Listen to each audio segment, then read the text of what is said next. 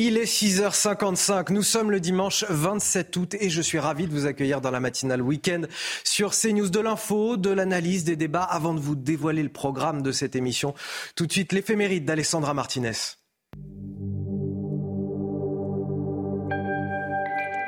Chers amis, bonjour.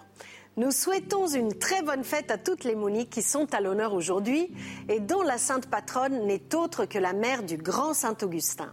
Et comme bien des mères, elle a connu des soucis avec son fils. Voici son histoire.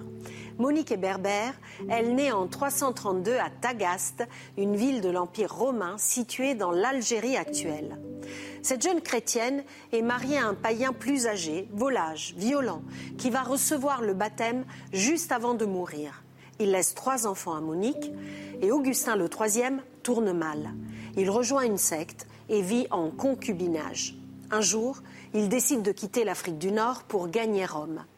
Monique ne veut pas le laisser sombrer. Elle refuse de le laisser partir seul et ne cesse de l'exhorter à retrouver le droit chemin. Elle prie sans cesse pour sa conversion. Elle va être exaucée. Grâce à Saint Ambroise, qu'il rencontre à Milan, Augustin reçoit le baptême. Monique meurt à Ostie. Ce sera le pape Martin V qui fera rapatrier son corps à Rome en 1430. Elle repose désormais en l'église Saint-Augustin, juste derrière la Piazza Navona. Et voici le dicton du jour. Août mûrit les fruits, septembre les cueille. C'est tout pour aujourd'hui. À demain, chers amis. Ciao. Allez, c'est la question que vous vous posez tous. Quel est le plateau de cette matinale week-end? Michel Taube, fondateur de Opinion Internationale. Bonjour, et merci d'être avec moi. Avec plaisir. Guillaume Bigot, politologue. Guillaume Bigot, incontournable évidemment de la matinale week-end sur CNews. Et euh, un autre incontournable aussi, c'est Loïc Roosevelt pour la météo, puisque sachez-le, ce dimanche, on respire enfin, les températures baissent. La météo avec BDOR.fr. L'agence BDOR vous donne accès au marché de l'or physique. L'agence BDOR, partenaire de votre épargne. Peu de changements pour ce dimanche par rapport à cette journée de samedi. En matinée, des orages prévus encore sur les départements du sud-est, avec pas mal de vent. Ça va souffler fortement parfois, jusqu'à 80 km par heure, mais des vents plus forts sous les orages par moment. Méfiance. À l'arrière, vous aurez des éclaircies matinales, mais un risque d'averse localisé, comme vous pouvez le voir. Un temps plus clément, plus ensoleillé sur l'île de Beauté. Dimanche après-midi, pratiquement la même configuration. Toujours cette instabilité en allant vers les reliefs de l'Est. Bien à l'arrière, on retrouvera des éclaircies, des passages nuageux, par moments le plus souvent sans conséquence, quelques gouttes de pluie localement et un temps plus clément sur le golfe du Lion grâce à la tramontane notamment qui va souffler modérément, voire fortement jusqu'à 60 km par heure.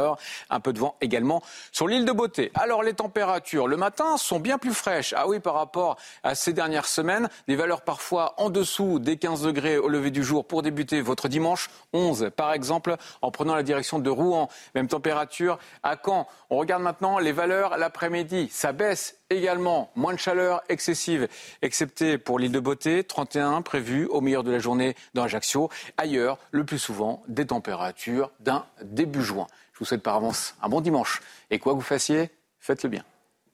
C'était la météo avec BDOR.fr. L'agence BDOR vous donne accès au marché de l'or physique. L'agence BDOR, partenaire de votre épargne. Tout le monde est en place, c'est parti. Voici les titres de votre journal de 7 heures. À la une, un adolescent de 15 ans poignardé à la gorge ce samedi en plein centre-ville de Nîmes. Son pronostic vital n'est pas engagé. Presque au même moment se tenait une marche blanche pour réclamer l'arrêt des violences dans le quartier de Pissevin. Triste symbole d'une violence que les autorités peinent à endiguer dans la ville. Tous les détails à suivre dans un instant. Y aura-t-il assez d'enseignants pour accueillir nos enfants à la rentrée? Il y a toujours plus de 1200 postes non pourvus dans les écoles Le gouvernement autorise les rectorats à rappeler ceux qui n'ont pas réussi le concours. Les syndicats dénoncent des salaires et des conditions de travail dégradées. 2027, il n'y pense pas seulement en se rasant. Gérald Darmanin fait sa rentrée politique en grande pompe à Tourcoing aujourd'hui avec pas moins d'une dizaine de ministres, des parlementaires, mais aussi Elisabeth Borne, sa patronne, la première ministre qui vient surveiller de près l'ambitieux ministre de l'Intérieur. Un ministre qui fait grincer des dents, euh, parfois jusqu'à l'Élysée. Je le disais, un adolescent euh, poignardé ce samedi soir en plein centre-ville de Nîmes, presque au même moment où se tenait une marche blanche pour réclamer l'arrêt des violences. La victime de 15 ans euh, marchait dans la rue lorsqu'elle a été attaquée par deux individus à, à, scooter. Le jeune homme a reçu un coup de couteau au niveau de la gorge. Il a été touché à la carotide. Heureusement, Heureusement, ces jours ne sont pas en danger. Les agresseurs ont quant à eux pris la fuite, une attaque qui n'est, semble-t-il, pas liée au trafic de drogue, mais qui illustre le climat de violence dans la ville. Écoutez les précisions de William Maury, délégué national nuit du syndicat Alliance Police Nationale. La police ne pourra pas régler euh, tous les maux de la société, ne pourra pas euh, régler le lâcher éducatif des parents qui dure euh, depuis des années pour, pour certains, voilà, dans, certaines familles, hein, parce qu'il faut se dire aussi les choses, parce que c'est une réalité de terrain. Aujourd'hui, on ne peut pas mettre un policier derrière chaque citoyen pour assurer, sa sécurité il faut que tout le monde prenne sa part de responsabilité, que ce soit l'école, que ce soit euh, l'État, que ce soit les, les, politiques depuis des décennies euh, qui ont laissé euh, bah, la, la, situation se dégrader. Et je vous le disais quasiment au, au, même moment, une marche blanche à Nîmes, dans le quartier de Pisevin, une centaine d'habitants venus dire stop aux violences, alors que cette semaine, un garçon de 10 ans a été tué par balle dans le cadre d'un règlement de compte.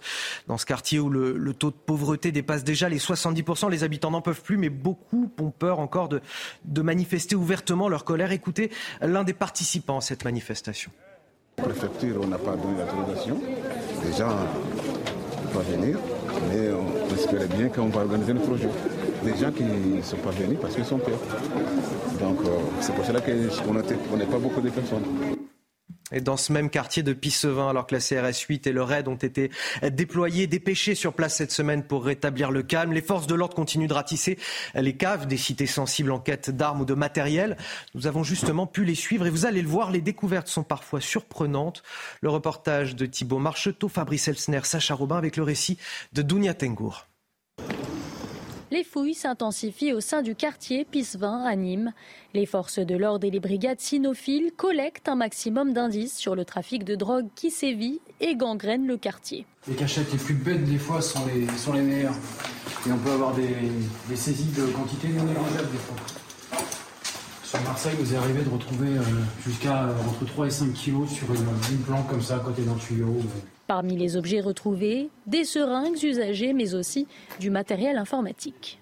Ça peut servir à un tas de choses, au routage, euh, routage de téléphone, euh, des routages d'ordinateur pour envoyer des messages via, via Telegram, via n'importe quoi. Et dans l'absolu, ça n'a rien à faire ici.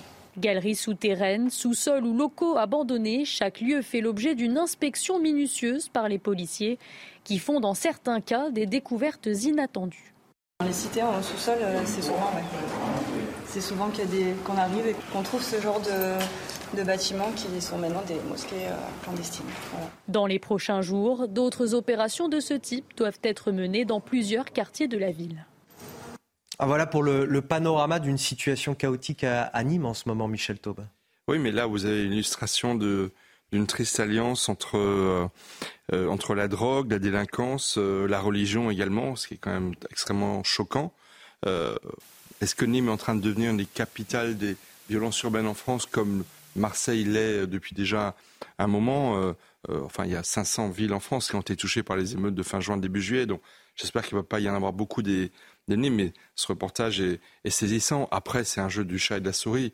J'imagine bien que les trafiquants de drogue en entendant parler de la venue euh, d'ACRS Suite, puis d'une compagnie de notre compagnie de CRS et de forces de l'ordre nombreuses, ont eu le temps de, bien entendu, euh, se déplacer, euh, planquer leurs euh, différentes armes et, munitions pour revenir lorsque la police sera moins présente.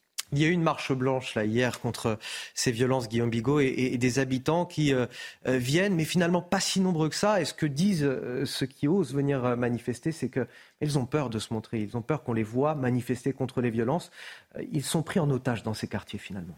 Ces marches blanches sont très importantes parce que les trafiquants ne peuvent opérer que s'ils sont, comme dit Mao Tse-tung, de la guérilla, comme des poissons dans l'eau dans leur quartier.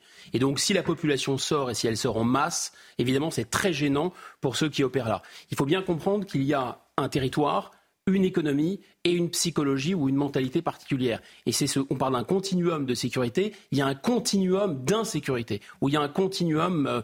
Euh, je dirais, d'alter, d'alter contrôle social. C'est ça le problème. Avec ce communautarisme ethnique, parfois même des réactions quasiment de, de réflexes raciales, communautarisme confessionnel dans certains cas, évidemment, le trafic de stupéfiants avec toute cette mentalité du ghetto et de la contre-culture. Et puis vous avez en plus ce dernier phénomène qui n'est pas incompatible, l'effondrement de l'autorité que nous, alimentons parfois, que les autorités alimentent, et évidemment l'effondrement de l'autorité parentale. Et c'est cet ensemble-là qui crée cette situation aussi dangereuse et aussi explosive. De sorte qu'il y a un continuum d'insécurité. Vous pouvez tout à fait prendre un coup de couteau pour un mauvais regard. Et évidemment, il y a les règlements de compte. Et évidemment, il y a les effets collatéraux, les dommages collatéraux des règlements de compte. Michel Taube. Ce qui m'a étonné sur cette marche blanche, sur ces images comme sur d'autres que j'ai pu euh, visionner, c'est qu'en fait, non seulement il y a peu de personnes, mais en plus, ce sont surtout des personnes âgées et des femmes qui étaient présents dans ce cortège.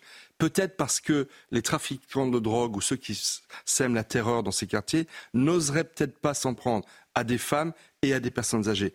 Mais effectivement, c'est un enjeu majeur. En Corse, par exemple, il y a eu, il y a dix jours, une marche blanche, très, rassemblement très important euh, à Ajaccio suite à l'agression de deux agents municipaux. Et là, il y avait beaucoup de monde. Et c'est vrai qu'il faut que tout le monde se mobilise et ça commence aussi par la population. Il faut que la peur change de camp. C'est évidemment facile à dire, mais c'est un enjeu fondamental de, de cette reconquête de ces territoires qui, encore une fois, pour le moment, sont, sont perdus pour la République. le sont-ils définitivement? On le saura dans les mois qui viennent, mais c'est tout l'enjeu qui est face à nous. À la une également ce matin, cette question, y aura-t-il assez d'enseignants devant nos élèves à, la rentrée, à l'école? Cette année encore, il y a moins de candidats reçus au concours que de postes offerts. Alors le ministère a laissé la possibilité au rectorat de rappeler une bonne partie de ceux qui étaient sur liste complémentaire. Les chiffres et les causes de cette pénurie de, de professeurs des écoles, on voit tout cela en détail avec Célia Judas.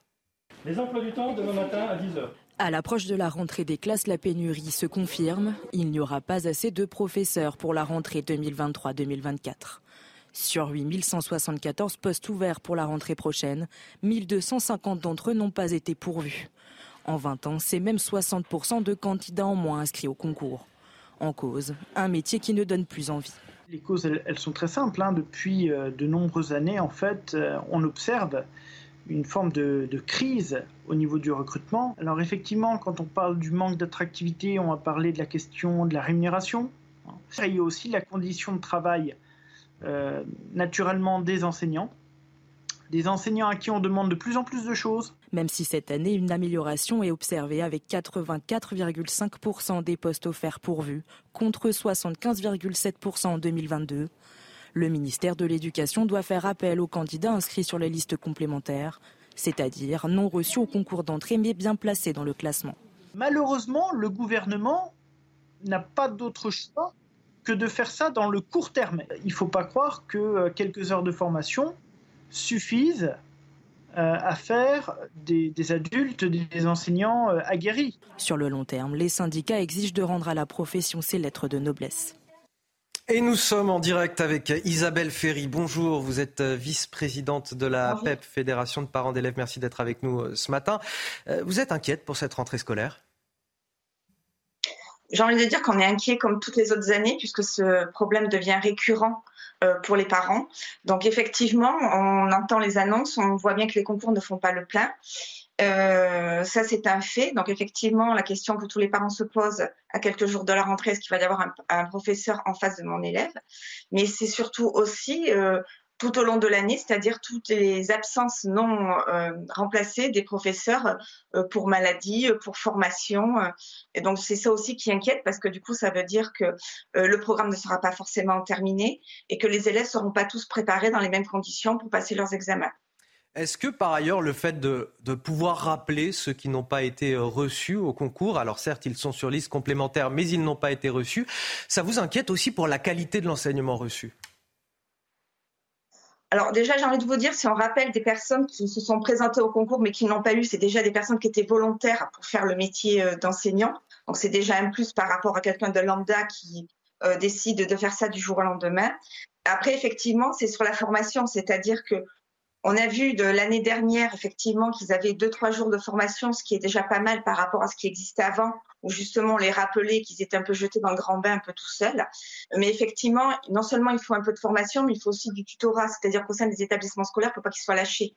Il faut qu'ils soient encadrés par leur père de façon à les aider et que dès qu'il y a une difficulté ou dès qu'il y a un cours euh, qu'ils ont du mal euh, à transmettre, ou des examens ou des devoirs à faire, effectivement, qu'ils aient toujours un professeur euh, un peu plus âgé, qui a un peu plus d'expérience, justement, qui puisse les guider. C'est surtout ça aussi qu'il faut allier. Vous comprenez aussi euh, les syndicats euh, d'enseignants qui réclament de meilleurs salaires, de meilleures conditions de travail, cette crise des vocations, une meilleure considération aussi oui, oui, non, tout à fait. On peut comprendre effectivement que euh, au niveau bac plus 5, ils aient envie d'avoir une meilleure rémunération et les conditions de travail.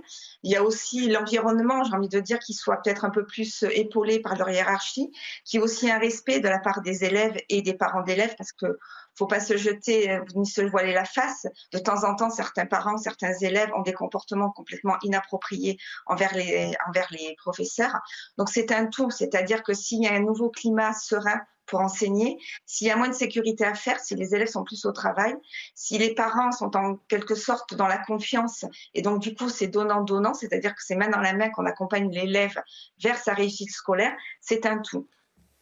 Merci euh, à vous pour votre témoignage, Isabelle Ferry. Je le rappelle, vous êtes vice-présidente de la PEP, Fédération de parents d'élèves. On va faire peut-être un petit tour de table là-dessus. Euh, Guillaume Bigot, euh, les syndicats pointent du doigt un métier qui aujourd'hui n'est plus attractif. Salaire, considération, vous, vous comprenez ça? D'ailleurs, on retrouve cette crise des vocations un petit peu partout dans, dans la fonction publique, quelque part. Dans tous les métiers de vocation, et en particulier dans la fonction publique, c'est vrai.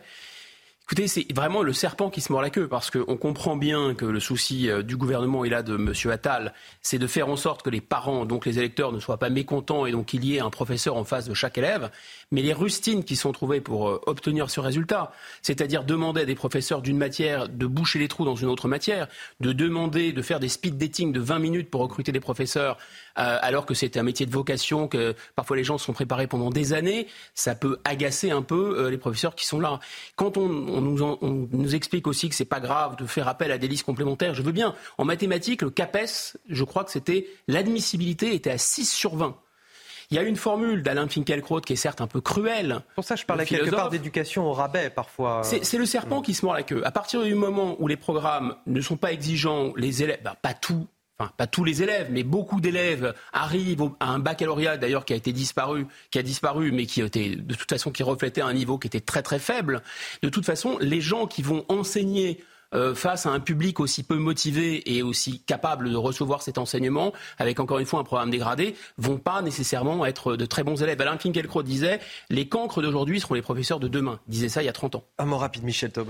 Le, euh, la rentrée va être difficile pour Gabriel Attal et pour Emmanuel Macron. En mars dernier, le chef de l'État avait dit chaque professeur absent sera remplacé le lendemain. Et Gabriel Attal l'a redit quand il a pris ses fonctions. Et le 8 août dernier, il y a un décret qui est pas au journal officiel qui réorganise tout le système de remplacement des professeurs absents. Je pense que ça risque d'être la cacophonie. Les syndicats sont vent debout. Il est notamment prévu que des assistants pédagogiques, euh, des conseillers de, dans l'établissement puissent remplacer des profs au, pied oui, C'est logique, du Excel, on fait des voilà. croix. Donc en fait, ça risque d'être très très compliqué. Et je pense que l'engagement qu'a pris Gabriel Attal, de façon peut-être un petit peu hâtive, sera très très difficile à tenir à la rentrée. Donc euh, danger sur la rentrée scolaire, euh, je pense, dès le mois de septembre. Gabriel Attal en une du JDD. On va parler justement du JDD. La pause estivale a semble-t-elle été pour la popularité d'Emmanuel Macron. Elle continue de remonter à petits pas. 30% de Français se disent satisfaits selon le dernier baromètre IFOP pour le journal du dimanche.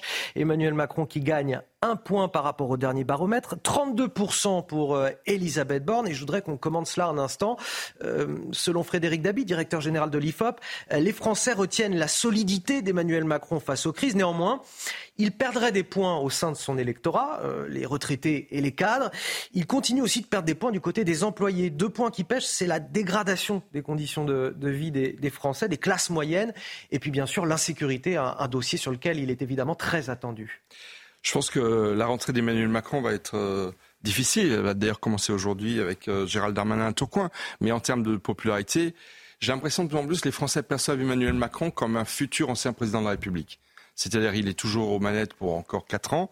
Mais la réalité, c'est que faute d'une majorité suffisante pour gouverner la France, euh, parce qu'il ne va pas pouvoir se représenter en 2027, je pense que les Français le perçoivent de plus en plus comme étant encore une fois un futur ancien président de la République. C'est-à-dire un président à puissance. C'est ce que Exactement. Vous voulez dire, ce qui, ce qui, ce qui va lui poser de gros problèmes. Et en termes d'image, effectivement, une notoriété, solidité, certes, mais aussi euh, beaucoup de logorée euh, verbale parce que les 16 pages d'interview dans Le Point, euh, si c'est sa seule réponse à des problèmes urgents et très euh, endémiques pour notre pays, euh, c'est vrai que je pense que c'est pas une question de communication, mais plus d'action. Et là, il est fortement empêché. Alors, Guillaume Bigot, vous direz un mot dans un instant sur la popularité d'Emmanuel Macron. Ce sera juste après le rappel de l'actualité. Ce matin, c'est avec vous. Marine Sabourin, bonjour.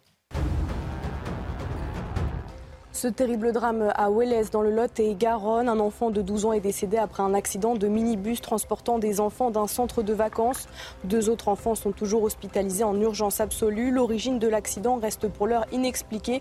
Une enquête judiciaire a été ouverte. Un jeune tué à Marseille dans le 14e arrondissement. Il s'agit d'un adolescent de 17 ans abattu dans une voiture. Cela s'est passé dans la cité des Rosiers.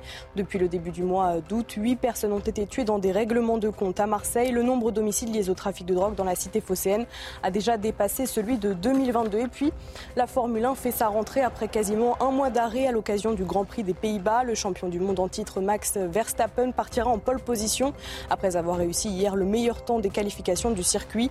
Le Néerlandais visera cet après-midi une neuvième victoire consécutive cette saison. Le Grand Prix est à suivre en direct dès 15h sur Canal+.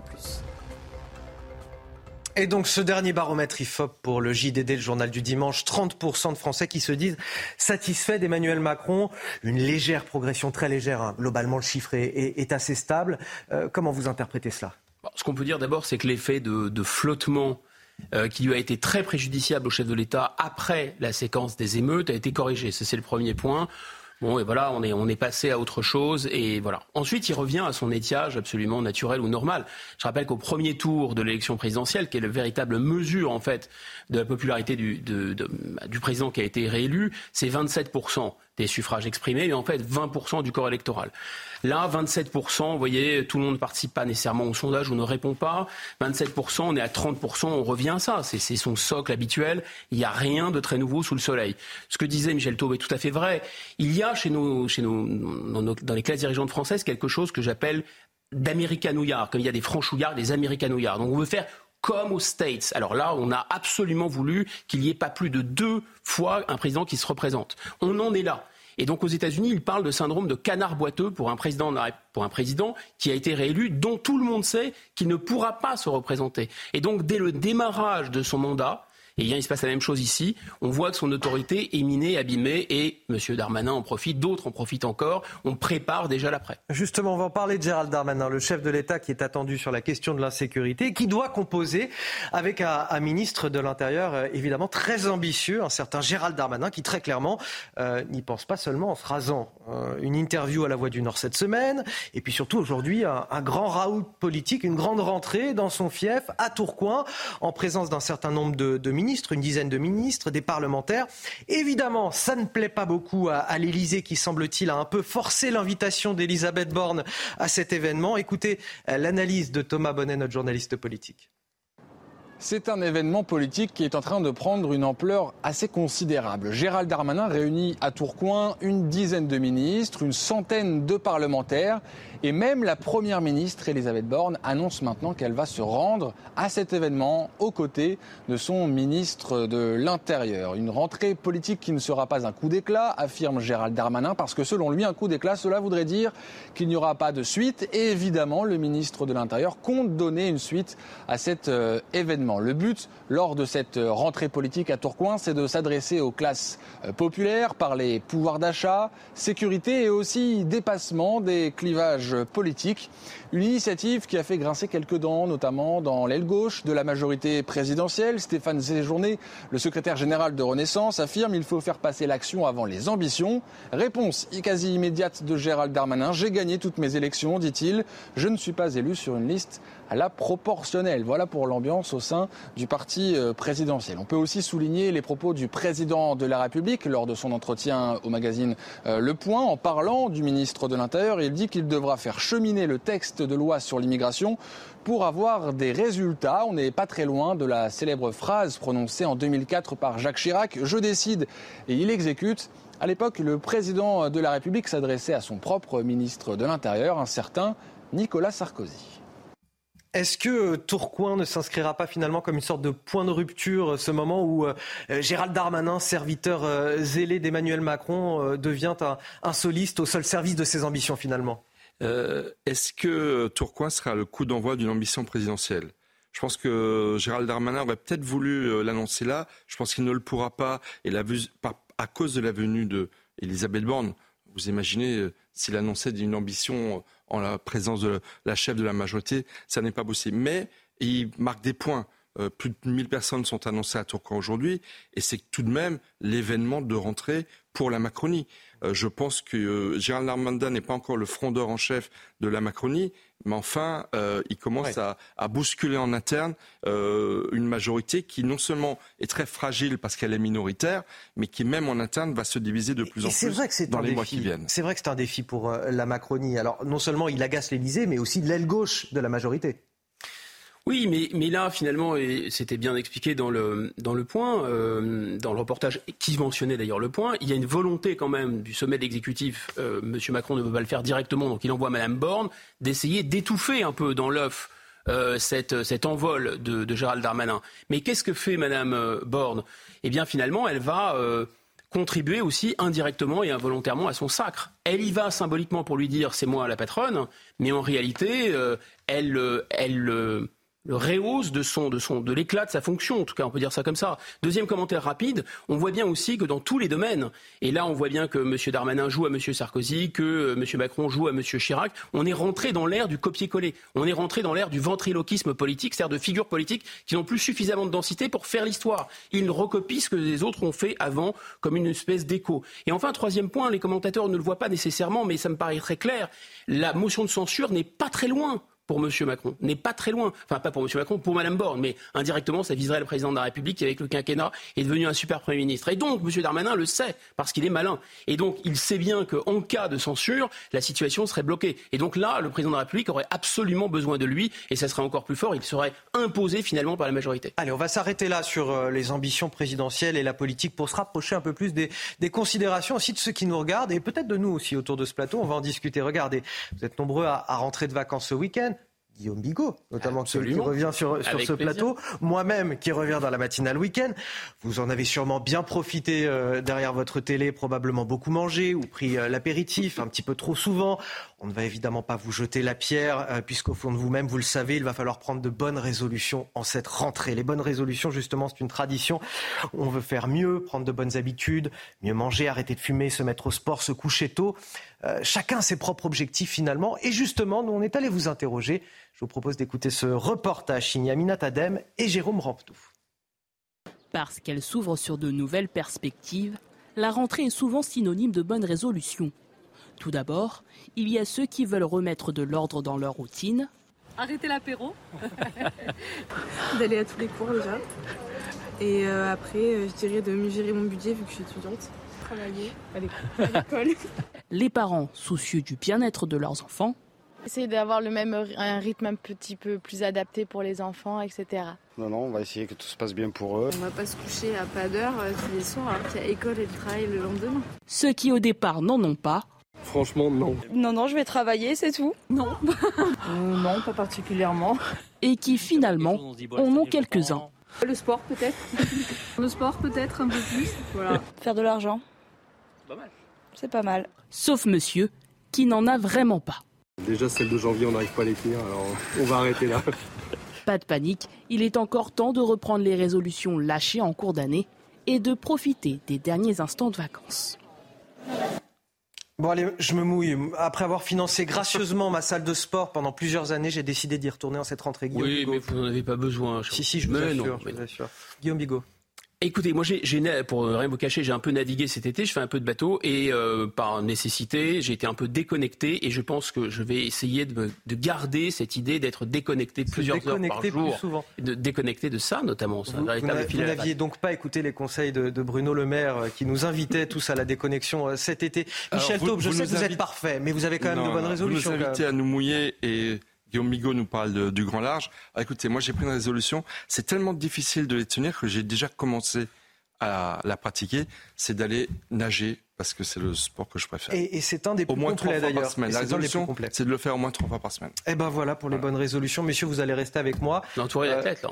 Comment? Je suis entouré d'athlètes. Euh, alors, de futurs athlètes, en, en l'occurrence, mais, euh, mais je vous ferai un point complet euh, dans nos prochaines émissions. C'est le sport santé, c'est pas le sport performance. Messieurs, la bonne résolution, c'est de, de, rester dans cette matinale avec moi Merci ce week-end et pour plusieurs semaines encore, je l'espère bien.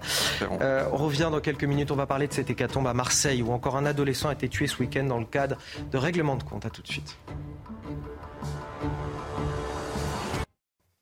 Dimanche 27 août, bon réveil à tous dans la matinale week-end. Il est 7h30, une matinale exceptionnelle, toujours avec euh, Michel Taube qui m'accompagne, Guillaume Bigot, Marine Sabourin pour toute l'actualité.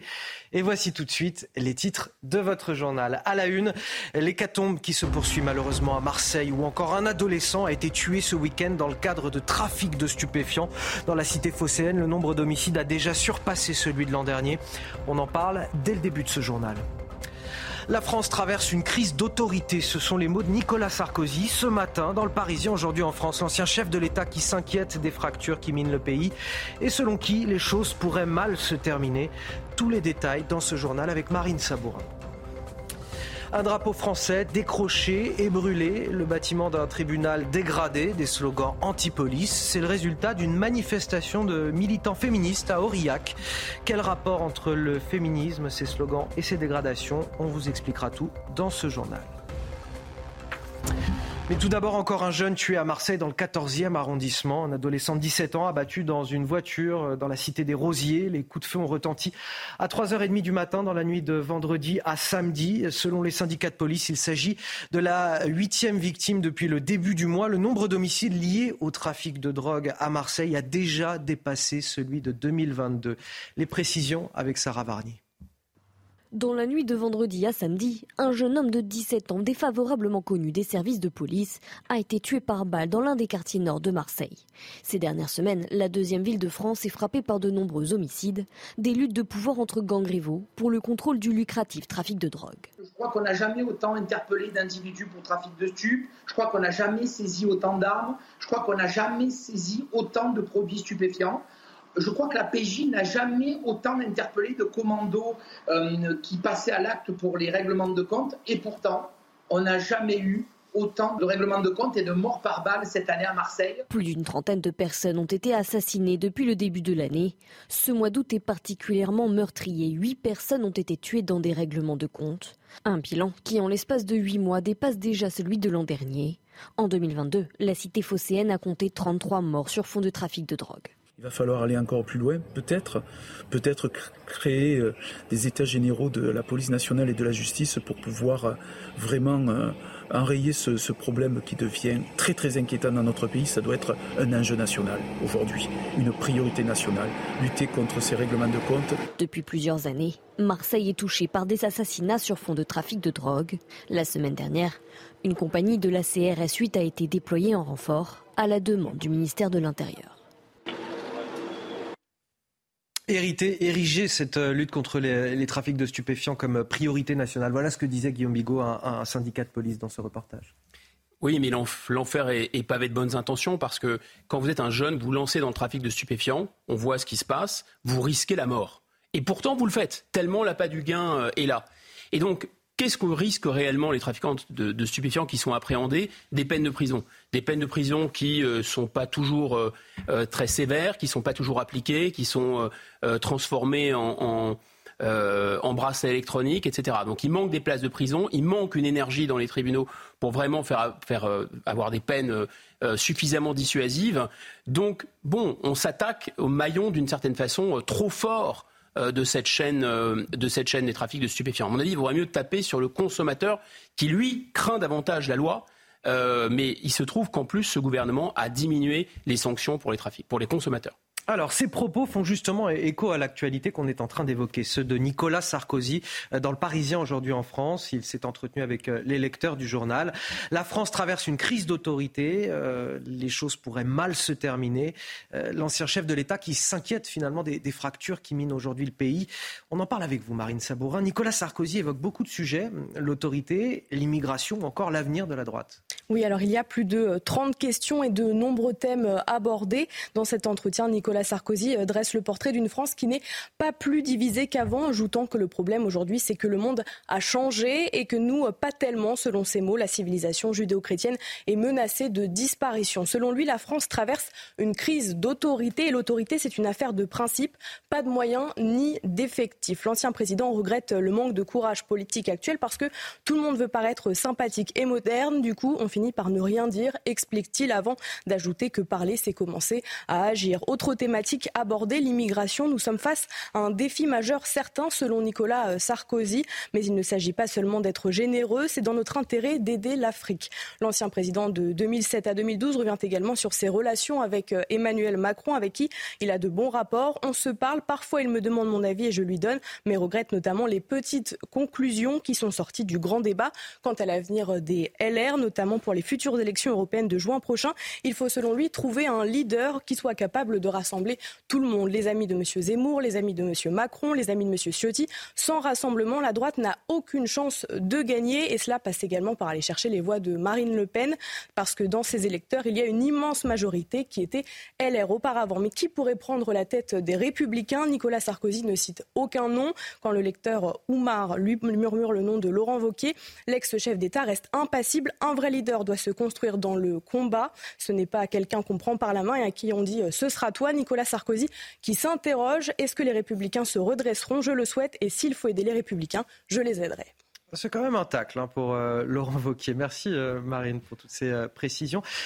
Michel Taub, moi, un extrait qui m'a interpellé dans son interview, il dit il y a 30 ans, il y avait des quartiers desquels on ne pouvait pas sortir pour cause de manque de transport, d'emploi et c'était déjà un grand problème. Aujourd'hui, il y a des quartiers dans lesquels on ne peut même plus entrer. Voilà l'évolution. Bah, ce sont euh, ces fameux territoires perdus de la République qui nous ont malheureusement été annoncés depuis 10 ou 20 ans et, auxquels il n'a pas su d'ailleurs lui-même, en tant que président de la République, empêcher qu'ils ne, euh, ne soient encore plus perdus qu'ils ne l'étaient euh, auparavant. ce qui m'étonne vraiment avec Nicolas Sarkozy, il est omniprésent dans cette rentrée politique. Euh, je crois qu'il a jamais été. Alors certes, il a son livre, mais c'est pas son premier livre depuis qu'il a quitté euh, l'Élysée. Mais là, il est sur tous les fronts une grande interview au Figaro où, grosso modo, il étrie la doctrine d'Emmanuel Macron euh, sur le conflit entre la, la, guerre déclarée par la Russie à l'Ukraine, euh, sur la vie politique française. Il distribue les bons points et les mauvais points. Il adoube Gérald Darmanin d'un côté et en même temps il tacle les LR au point de se demander si Gérald Darmanin ne pourrait pas être le futur patron euh, de la droite, du centre et de certains euh, Si je peux me permettre, je vais citer ce qu'il dit sur Gérald Darmanin. J'ai beaucoup d'amitié pour Gérald Darmanin qui a toujours été avec moi, un ami réel. J'aime ses origines et j'aime le fait qu'il ne soit pas formaté comme les autres. Je me retrouve en lui. Voilà. Donc c'est quand même très, donc, très, clair. Il plus que jamais, il se pose un petit peu en arbitre de la vie politique euh, française. En tout cas, il voudrait peut-être pouvoir l'être, euh, en attendant peut-être euh, euh, des, jours meilleurs. Mais voilà, enfin, il est omniprésent et c'est l'autre événement, je trouve, de la rentrée. Gérald Darmanin au sein de la Macronie et Nicolas Sarkozy dans la vie politique française dont il occupe très très fortement le terrain ces jours-ci, bien au-delà du, score de rockstar qu'il fait au niveau de, de son livre qui se vend très très bien. Guillaume Bigot, qu'est-ce que vous retenez vous de cette interview? Ça m'a vraiment remis à l'esprit euh, cette réflexion que je me fais toujours en écoutant Nicolas Sarkozy, c'est-à-dire en lisant. En politique, il y a comme en informatique du hardware et du software, c'est-à-dire qu'il y a du matériel et il y a du logiciel. Et le matériel, Nicolas Sarkozy, le matériel humain, euh, est extraordinaire. Il est hors des séries, c'est-à-dire que c'est un homme d'une force de conviction incroyable, d'une présence euh, incroyable, c'est un communicant incroyable, il est très malin, il sent ses interlocuteurs, il arrive à faire passer des passions, c'est un acteur incroyable. Bref, il a sur le, plan du hardware ou du matériel tout, il coche tout pour la politique et pour être un grand homme d'État. Le problème, c'est le logiciel. C'est-à-dire que quand il dénonce la crise d'autorité, Qu'est-ce qu'il dit en même temps En même temps, il dit j'ai voulu être aimé des Français. Mais c'est précisément pas ça l'autorité. Qu'est-ce que c'est le politique? C'est le bien commun. Et qu'est-ce qui fait qu'on a du charisme? C'est pas seulement qu'on a du charisme personnel, c'est qu'on incarne une idée plus grande que soi. Si De Gaulle a été De Gaulle, c'est pas par sa personnalité seulement, c'est parce qu'il incarnait la France, quelque chose qui le dépassait. Or, toute la politique de Nicolas Sarkozy, de A jusqu'à Z, c'est le bon plaisir, c'est l'individualisme à tous les étages. C'est-à-dire qu'en réalité, c'est euh, les droits de la défense, c'est arrêter la double peine, c'est l'émotion, c'est les droits de l'homme, etc. Et il déroule cette idée de l'individu. Et donc, ça ne peut pas fonctionner. Son hardware est génial, mais son software est, à mon avis, hors, système. On va aller de l'autre côté du spectre politique, si vous le voulez bien. On va parler de la NUPES qui aborde, euh, elle aussi, sa rentrée politique en, ordre dispersé avec des universités d'été aux quatre coins de la France. Ségolène Royal propose d'ailleurs de mener une liste d'union de la gauche aux élections européennes de 2024. Cette proposition euh, de l'ancienne ministre socialiste qui a reçu un, soutien, je dirais, plutôt inattendu, peut-être que ça vous a pas surpris, vous allez me le dire, de Jean-Luc Mélenchon. Euh, le décryptage Thomas Bonnet, on en parle juste après. C'est un coup politique plutôt inattendu de la part de Ségolène Royal. Elle veut mener la gauche avec, euh, dit-elle, une liste d'union, faire la passerelle entre les différents partis de la NUPES qui avancent aujourd'hui en ordre dispersé sur euh, la question européenne. Une initiative qui a surpris jusqu'au sein des rangs euh, insoumis, le député Éric Coquerel parlant d'abord d'un poisson d'avril avant finalement de soutenir une proposition qu'il juge intéressante. Et c'est ce qu'on entend dans la plupart des mots des élus insoumis l'exception d'Emeric Caron, que l'idée ne semble pas convaincre. Du côté du leader de la France insoumise, Jean-Luc Mélenchon en tout cas, on salue cette prise d'initiative. Écoutez. Ségolène Royal fait preuve d'audace, de courage, et euh, elle sait très bien qu'elle n'aura pas que des compliments, mais moi je veux approuver euh, son initiative, sa contribution à la bataille pour l'Union, et j'invite euh, tous ceux qui pensent que c'est le choix de la raison à intervenir pour dire qu'ils veulent l'union et pas attendre qu'on sache de quel côté le vent va souffler. Une manière habile pour Jean-Luc Mélenchon de faire reposer sur les autres formations politiques la décision finale de constituer une liste unie En tout cas, l'union aujourd'hui paraît plus qu'improbable. Ni le Parti socialiste, ni Europe Écologie Les Verts ne semblent enclins à passer outre leurs divergences sur les questions européennes. Et sur cet aspect-là, précisément, la personnalité de Ségolène Royal ne sera pas en mesure de dépasser ces divergences. Parce que certains responsables politiques à gauche rappellent les prises de position polémiques de Ségolène Royal sur la Russie en ce qui concerne le conflit en Ukraine. Ah malin Jean-Luc Mélenchon quand même de renvoyer comme ça la balle euh, à ses alliés de, la NUPES qui ne veulent pas vraiment euh, s'unir derrière, euh, certainement pas derrière la barrière France Insoumise d'ailleurs, de, soutenir cette proposition de, de Ségolène Royal ah, Monsieur Faure, il ne veut pas s'allier avec Monsieur Mélenchon, parce que Mélenchon, Monsieur Mélenchon serait trop à gauche. Le problème, c'est que Madame Royal, elle est beaucoup moins à gauche que Monsieur Faure, et Monsieur, et Faure se prétend plus à gauche que Madame Royal. Donc, effectivement, Madame Royal, maintenant, ne voit plus d'obstacle à faire alliance avec Monsieur Mélenchon. En fait, là où c'est fou, c'est que Ségolène Royal a détesté cordialement euh, Jean-Luc Mélenchon parce que c'était euh, quelqu'un qui était totalement hors des clous de la social-démocratie raisonnable de gouvernement qu'elle voulait incarner. Et inversement, Jean-Luc Mélenchon a voué aux gémonies euh, Ségolène Royal. Sauf que là, comme l'un comme l'autre, de toute façon, ils sont ni étouffés par les convictions et que leur moteur, c'est de faire parler d'eux, évidemment, ils se trouvent tout à fait comme larron en foire. Oui, c'est toujours étonnant quand Ségolène Royal a été toujours quelqu'un de, respectueux de, l'ordre, fille elle-même de, militaire, a, a toujours incarner une gauche attachée à l'ordre quand Jean-Luc Mélenchon s'attaque en permanence aux, policiers. C'est n'est euh, pas la dernière de ces, de ces contradictions. En fait, euh, c'est le bal des égaux. À une époque, Jean-Luc Mélenchon avait dit la République, c'est moi.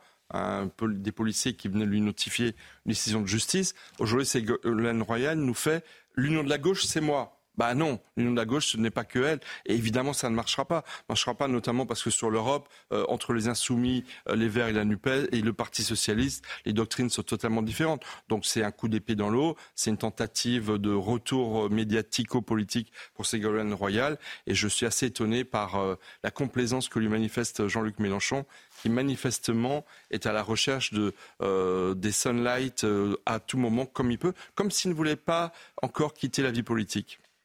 Allez, euh, maintenant vous avez rhabillé Jean-Luc Mélenchon. C'est l'union de la gauche à la mode TPMP, on va dire ça comme ça. Le rappel de l'actualité signé Marine Sabourin. Un adolescent euh, poignardé hier soir en plein centre-ville de Nîmes. La victime de 15 ans marchait dans la rue lorsqu'elle a été attaquée par deux individus à scooter. Le jeune homme a reçu un coup de couteau au niveau de la gorge. Il a été touché à la carotide. Ses jours ne sont pas en danger. Les agresseurs ont quant à eux pris la fuite. Emmanuel Macron invite les partis politiques représentés au Parlement à une réunion mercredi prochain afin de bâtir ensemble des textes législatifs et d'ouvrir la voie à des référendums. Ces discussions doivent porter sur la situation internationale et ses conséquences pour la France, l'efficacité de l'action publique et la cohésion de la nation. J'ai confiance, comme beaucoup de Français, dans notre capacité à converger sans reniement ni renoncement, écrit le président dans cette lettre adressée au chef de file des partis et au président des assemblées. Et puis regardez ces images à présent. 1200 tortues ont été libérées sur les rives du fleuve Meta à de la Colombie et du Venezuela. Leur libération marque la dernière étape d'un projet de conservation de l'espèce. En Colombie, plus de 3000 tortues de ce type ont déjà été réinsérées dans le pays. Allez, cette histoire qui nous interpelle ce matin dans la petite commune de Bornel, dans l'Oise. L'Ordre des médecins a refusé l'installation d'un médecin généraliste. Pourquoi? Parce que le pôle santé du village accueille également un psychanalyste et un sophrologue qui sont des pratiques jugées non conventionnelles. Nous sommes avec euh, Dominique Toscani. Bonjour, vous êtes euh, le maire de Bornel, dans le département de, l'Oise. Euh, j'imagine que c'est un coup dur pour la commune, que vous êtes en colère aujourd'hui. Tout à fait. En fait, euh, nous avons depuis 2000, euh, depuis trois ans, nous avions trois médecins généralistes à Bornel, 5000 habitants, un bassin de vie de 12 000 habitants. Euh, nous avions trois médecins, deux sont partis en retraite bien méritée, une troisième est partie en région parisienne parce qu'elle ne voulait pas rester seule dans un cabinet. Parce qu'effectivement, quelquefois, avec la patientèle, il y a quelques problèmes. Donc, depuis trois ans, on cherche des médecins. Toutes les communes de France cherchent des médecins personne n'en trouve, enfin peu, de communes en trouvent. Nous, on a la chance à Bornel d'avoir trouvé un médecin parce qu'effectivement, elle est venue habiter à Bornel, mais elle exerce en région parisienne. Si un médecin ne pourrait faire à Bornel euh, un ou deux jours, nous avons eu la chance également de trouver un autre médecin qui, qui travaille également en région parisienne et qui pourrait faire également deux jours, ce qui fait qu'on pourrait pratiquement faire notre, une semaine. On a, comment dirais-je, équipé un cabinet complètement avec l'aide de la commune de, notre secteur pour 7 000 euros. Le propriétaire du pôle santé a, comment dire, aide à l'installation du médecin avec des loyers gratuits.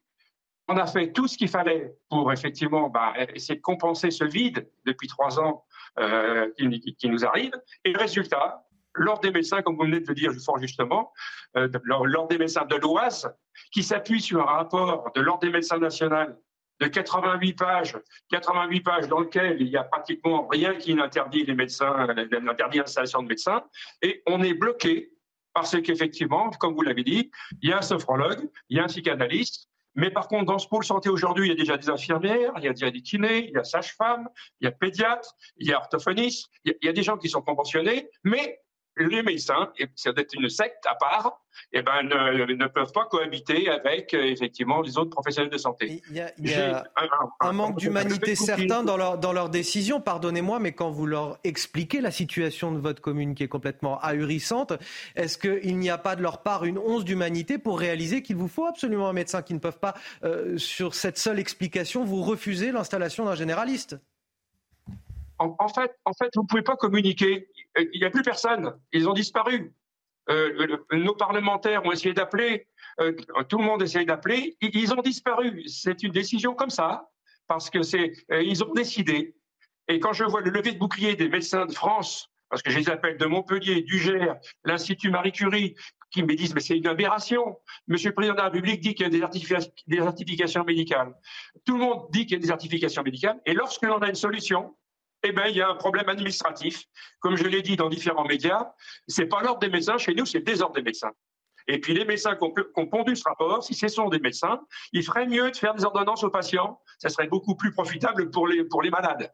Moi, aujourd'hui, chez moi, j'ai des gens qui n'ont pas le moyen de commotion, qui ne peut-être pas, qui sont peut-être pas très bien entourés. Ils font comment?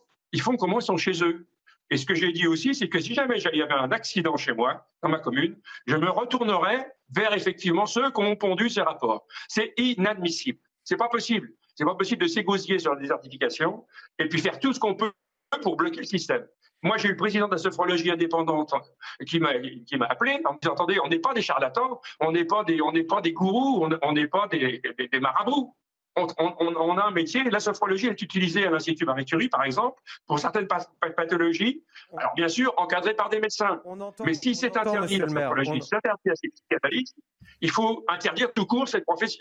On, entend, monsieur le maire, et, ce matin, on, soutient pleinement votre appel à l'aide parce qu'on trouve ça complètement ahurissant euh, ce qui se passe dans votre commune. Peut-être une réaction autour de la table, Michel Taube. C'est profondément scandaleux, c'est tellement représentatif de ce mal français. Pourquoi opposer euh, la médecine classique et les médecines complémentaires? Enfin, C'est complètement absurde. Et, la détresse des territoires périurbains, généralement. Deuxième élément, encore une, fois, encore une fois, l'illustration de ce phénomène. Deuxième élément, moi je suis libéral, je suis pour les professions libérales et je les respecte éminemment. Mais enfin, la, la contrepartie de leur liberté, c'est qu'ils participent à l'effort d'occuper de, les déserts médicaux et d'y mettre des, médecins. Il est scandaleux que les médecins n'acceptent pas, je parle de l'Ordre national des médecins, euh, d'aider à mettre des médecins là où il en faut. Euh, c'est quand même et d'ailleurs, Emmanuel Macron n'a pas osé aller jusqu'à imposer et, contraindre les médecins à s'installer en début de carrière là où il y a des déserts médicaux. C'est fort dommage. Mais encore une fois, la contrepartie de la liberté des médecins, c'est de participer au service public dont tous les Français ont besoin. C'est d'avoir des médecins proches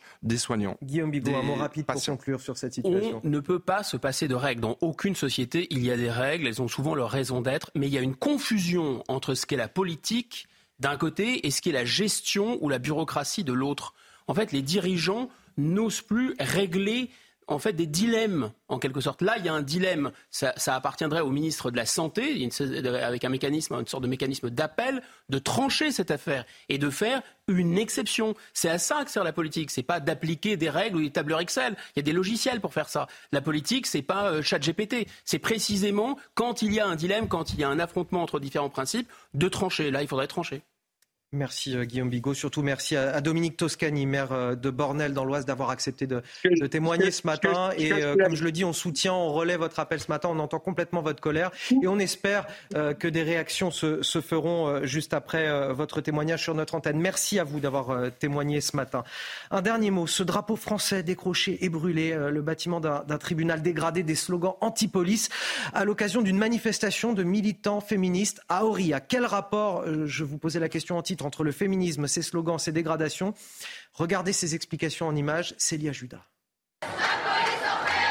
C'est un symbole de la République qui a été pris pour cible aujourd'hui à Aurillac. Le tribunal a été attaqué lors d'une manifestation féministe en soutien d'une femme verbalisée parce qu'elle marchait seins nus dans les rues de la ville le 23 août dernier. Drapeau décroché, brûlé, en marge du festival de théâtre de rue qui se déroule en ce moment à Aurillac. La foule s'est réunie devant le palais de justice au son de chants féministes et anti-police. Certains manifestants sont même parvenus à s'introduire dans le bâtiment et ont dégradé l'une des salles du tribunal. Le calme est revenu à Aurillac après la prise de parole du directeur de l'association organisatrice du festival, ainsi que celle du maire de la ville, Pierre Matonnier. Ce dialogue aura permis d'apaiser la situation sans avoir recours au service des forces de l'ordre.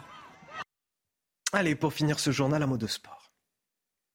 Votre programme avec Groupe Verlaine, centrale photovoltaïque à poser en toute simplicité n'importe où. Groupe Verlaine, connectons nos énergies. Premier choc de la saison au Parc des Princes, le Paris Saint-Germain reçoit son dauphin de l'an dernier, le Racing Club de Lens. Un match de gala qui débute par la présentation des recrues estivales parisiennes, dont Ousmane Dembélé, associé en attaque à Kylian Mbappé, de retour au parc après son été mouvementé. Sur le terrain, Paris applique les préceptes de Luis Enrique. Les rouges et bleus confisquent le ballon. La connexion Dembélé-Bappé électrise une première fois les tribunes de la porte d'Auteuil, qui s'enflamme sur l'ouverture du score de Marco Asensio. L'Espagnol s'offre son premier but en match officiel sous le maillot parisien.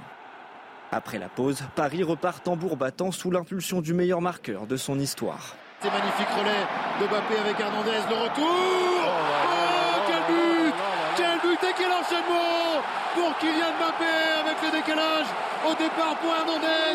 Le loup 1-2 et la conclusion, tout est sublime. Mbappé inscrit le deuxième but. Paris mène 2-0. Sous les yeux d'une autre légende des Bleus, Thierry Henry, la star parisienne inscrit même un doublé en toute fin de match. Ses 214 et 215e buts sous les couleurs du club de la capitale pour mener Paris vers une victoire 3-1 suite à une réduction du score lançoise dans les ultimes secondes. Un premier succès référence signé Mbappé. Vous avez regardé votre programme avec Groupe Verlaine. Isolation thermique par l'extérieur avec aide de l'État. Groupe Verlaine, connectons nos énergies. Michel Taube, je vais me faire gronder. Dites vite. Quel buteur et qu'est-ce qu'on va le regretter l'année prochaine quand il quittera la France? Je vous ai laissé ce dernier mot parce que je sais que vous, vous quittez le plateau juste après. Merci, euh, Michel. Restez avec nous sur CNews dans un instant. Votre prochain journal, un, adolescent a été poignardé à la gorge à Nîmes ce samedi, alors même euh, que se tenait une marche blanche pour réclamer l'arrêt des violences dans la ville. A tout de suite. Dimanche 27 août, il est 8h. Bon réveil à tous si vous nous rejoignez. Je suis ravi de vous accueillir dans la matinale week-end. Comme tous les week-ends, je suis ce matin avec Guillaume Bigot, politologue, qui m'accompagne depuis déjà 7 heures. Et puis nous a rejoint sur ce plateau Mathieu Hoc, Bonjour. Bonjour Anthony. Vous êtes euh, secrétaire général euh, du Cercle de réflexion Le Millénaire et on va commenter ensemble l'actualité au cours de cette prochaine heure. Voici les titres de votre journal. Un adolescent de 15 ans poignardé euh, à la gorge ce samedi en plein centre-ville de Nîmes. On en parle dans un instant juste après la météo. La météo avec BDOR.fr. L'agence BDOR vous donne accès au marché de l'or physique. L'agence BDOR, partenaire de votre épargne. Peu de changements pour ce dimanche par rapport à cette journée de samedi. En matinée, des orages prévus encore sur les départements du sud-est, avec pas mal de vent. Ça va souffler fortement parfois, jusqu'à 80 km par heure, mais des vents plus forts sous les orages par moment. Méfiance. À l'arrière, vous aurez des éclaircies matinales, mais un risque d'averse localisé, comme vous pouvez le voir. Un temps plus clément, plus ensoleillé sur l'île de Beauté. Dimanche après-midi, pratiquement la même configuration. Toujours cette instabilité en allant vers les reliefs de l'Est. Bien à l'arrière, on retrouvera des éclaircies, des passages nuageux, par moments le plus souvent sans conséquence, quelques gouttes de pluie localement et un temps plus clément sur le golfe du Lion grâce à la tramontane notamment qui va souffler modérément, voire fortement jusqu'à 60 km par heure. Un peu de vent également sur l'île de Beauté. Alors les températures le matin sont bien plus fraîches. Ah oui, par rapport à ces dernières semaines, des valeurs parfois en dessous des 15 degrés au lever du jour pour débuter votre dimanche 11 par exemple en prenant la direction de Rouen. Même température à Caen. On regarde maintenant les valeurs l'après-midi. Ça baisse également. Moins de chaleur excessive, excepté pour l'île de Beauté, 31 prévu au meilleur de la journée dans Ajaccio. Ailleurs, le plus souvent, des températures d'un début juin vous souhaite par avance un bon dimanche. Et quoi que vous fassiez, faites-le bien. C'était la météo avec BDOR.fr. L'agence BDOR vous donne accès au marché de l'or physique. L'agence BDOR, partenaire de votre épargne. Bon, vous l'aurez compris, j'ai failli l'oublier, la météo de Loïc Roosevelt. Voici les titres de votre journal de 8 heures. Un adolescent de 15 ans, poignardé à la gorge ce samedi en plein centre-ville de Nîmes. Son pronostic vital n'est heureusement pas engagé. Presque au même moment se tenait une marche blanche pour réclamer l'arrêt des violences dans le quartier de Pissevin. Triste symbole d'une violence que les autorités peinent à endiguer dans la ville. Tous les détails à suivre dans un instant. Y aura-t-il assez d'enseignants pour accueillir nos enfants à la rentrée? Il y a toujours plus de 1200 postes non pourvus dans les écoles primaires. Le gouvernement autorise les rectorats à rappeler ceux qui n'ont pas réussi le concours. Les syndicats dénoncent quant à eux des salaires et des conditions de travail dégradées. 2027, il n'y pense pas seulement. En se rasant, Gérald Darmanin fait sa rentrée politique en grande pompe à, Tourcoing aujourd'hui avec pas moins d'une dizaine de ministres, des parlementaires, mais aussi euh, Elisabeth Borne, sa patronne, la première ministre clairement en mission commandée qui vient euh, surveiller de près l'ambitieux ministre de l'Intérieur, un ministre qui fait grincer des dents jusqu'à l'Élysée. Et on commence tout d'abord avec euh, cet adolescent poignardé à Nîmes, un adolescent de 15 ans, euh, attaqué en plein centre-ville, presque au même moment où se tenait cette marche blanche. La victime de 15 ans marchait dans la rue lorsqu'elle a été attaquée par deux individus à scooter. Le jeune homme a reçu un, coup de couteau au niveau de la gorge. Il a été touché à la carotide. Heureusement, ses jours ne sont pas en danger. Les agresseurs ont quant à eux pris la fuite. Une attaque qui n'est semble-t-il pas liée au trafic de drogue, mais qui illustre un climat de violence dans la ville. Écoutez les précisions de William Maury, délégué national nuit du syndicat Alliance Police Nationale. La police ne pourra pas régler euh, tous les maux de la société, ne pourra pas euh, régler le lâcher éducatif des parents qui dure euh, depuis des années pour, pour certains, voilà, dans, certaines familles, hein, parce qu'il faut se dire aussi les choses, parce que c'est une réalité de terrain. Aujourd'hui, on ne peut pas mettre un policier derrière chaque citoyen pour assurer, pour assurer sa sécurité. Il faut que tout le monde prenne sa part de responsabilité, que ce soit l'école, que ce soit euh, l'État, que ce soit les, politiques depuis des décennies euh, qui ont laissé euh, bah, la, situation se dégrader. Illustration, s'il en fallait encore une, de la violence qui gangrène notre société, au-delà même des trafics de drogue. Les jeunes ont des comportements entre eux qui sont ultra violents. C'est exactement. On a, on a une double, double dynamique dans cette société occidentale. D'une part, c'est la hausse des violences d'un point de vue global dans la société, plus 15%. Les chiffres du ministère de l'Intérieur sont euh, assez édifiants. Et d'autre part, on a cette question de la délinquance juvénile qu'on a du mal à enrayer depuis, euh, une, je dirais, depuis une décennie. Euh, cette question de la délinquance juvénile, il faut la prendre à bras le corps. Et nous, nous proposons notamment de revoir cette ordonnance de 45, de revoir la justice des mineurs, parce qu'il faut absolument que le droit puisse évoluer au regard des, évolutions de la société. Et notamment sur un point précis, c'est l'excuse de minorité qui aujourd'hui est quasi automatique pour les mineurs euh, jugés entre, en dessous de 18 ans et, et euh, euh, jusqu'à 16 ans. Cette excuse de minorité, il faut qu'elle devienne exceptionnelle pour que justement le droit puisse s'adapter au comportement des mineurs qui sont de plus en plus des comportements d'adultes et de plus en plus violents. Et toujours à Nîmes, dans le quartier de, de Pissevin, alors que la CRS 8 et le RAID ont été dépêchés sur place cette semaine pour rétablir le calme, les forces de l'ordre continuent de ratisser les caves des cités sensibles en quête d'armes ou de matériel. Nous avons justement pu suivre les forces de l'ordre et vous allez le voir, les découvertes sont parfois surprenantes. Le reportage de Thibault Marcheteau, Sacha Robin, Fabrice Elsner, avec le récit de Dounia Tengour. Les fouilles s'intensifient au sein du quartier Pissevin à Nîmes. Les forces de l'ordre et les brigades cynophiles collectent un maximum d'indices sur le trafic de drogue qui sévit et gangrène le quartier. Les cachettes les plus bêtes des fois sont les, sont les meilleures. Et on peut avoir des, des saisies de quantité non négligeables des fois. Sur Marseille, vous est arrivé de retrouver euh, jusqu'à euh, entre 3 et 5 kilos sur une, une plante comme ça à côté d'un tuyau. Euh. Parmi les objets retrouvés, des seringues usagées, mais aussi du matériel informatique. Ça peut servir à un tas de choses, au routage, routage de téléphone, des routages d'ordinateur pour envoyer des messages via, via Telegram, via n'importe quoi. Et dans l'absolu, ça n'a rien à faire ici. Galeries souterraines, sous-sols ou locaux abandonnés, chaque lieu fait l'objet d'une inspection minutieuse par les policiers qui font dans certains cas des découvertes inattendues. Dans les cités en sous-sol, euh, c'est souvent, c'est souvent qu'on arrive et qu'on trouve ce genre de, bâtiments qui sont maintenant des mosquées euh, clandestines. Dans les prochains jours, d'autres opérations de ce type doivent être menées dans plusieurs quartiers de la ville. Guillaume Bigot, dans les sous-sols de ces quartiers, c'est un véritable monde parallèle qu'on découvre. Oui, c'est un territoire avec une psychologie particulière, un contrôle social particulier et désormais une économie en marge. Donc on, on assiste à la formation presque d'une sorte de, de contrôle. Enfin, l'État, c'est la le monopole de la violence légitime. Là, c'est pratiquement la, mise en œuvre d'une espèce de proto-État, enfin, à bas bruit, en quelque sorte. On est vraiment au début de ça, mais euh, il y a un contrôle social, il y, a une violence qui n'est pas, légale et pas légitime pour nous, mais qui est légitime à l'intérieur du quartier, parce, qu'il y en a, parce que simplement, ils font, régner, euh, la terreur. Et généralement, on prend ce problème par différents angles. Alors, on dit, oui, mais alors, c'est réductible à l'immigration. En fait, toute l'immigration ne, ne bouge pas là-dessus. C'est réductible au communautarisme, et notamment au communautarisme islamique, qui est un véritable problème, un véritable fléau. Mais si la charia euh, fonctionnait dans les cités, il n'y aurait pas de trafic de drogue. Donc c'est pas non plus nécessairement ça. On dit oui, c'est que le trafic de stupéfiants. Mais auparavant, le trafic de stupéfiants tenu par exemple par la mafia corse n'aboutissait pas à ça. Et on dit oui, mais alors c'est uniquement l'effondrement de l'autorité, les jeunes qui ne sont plus tenus, etc.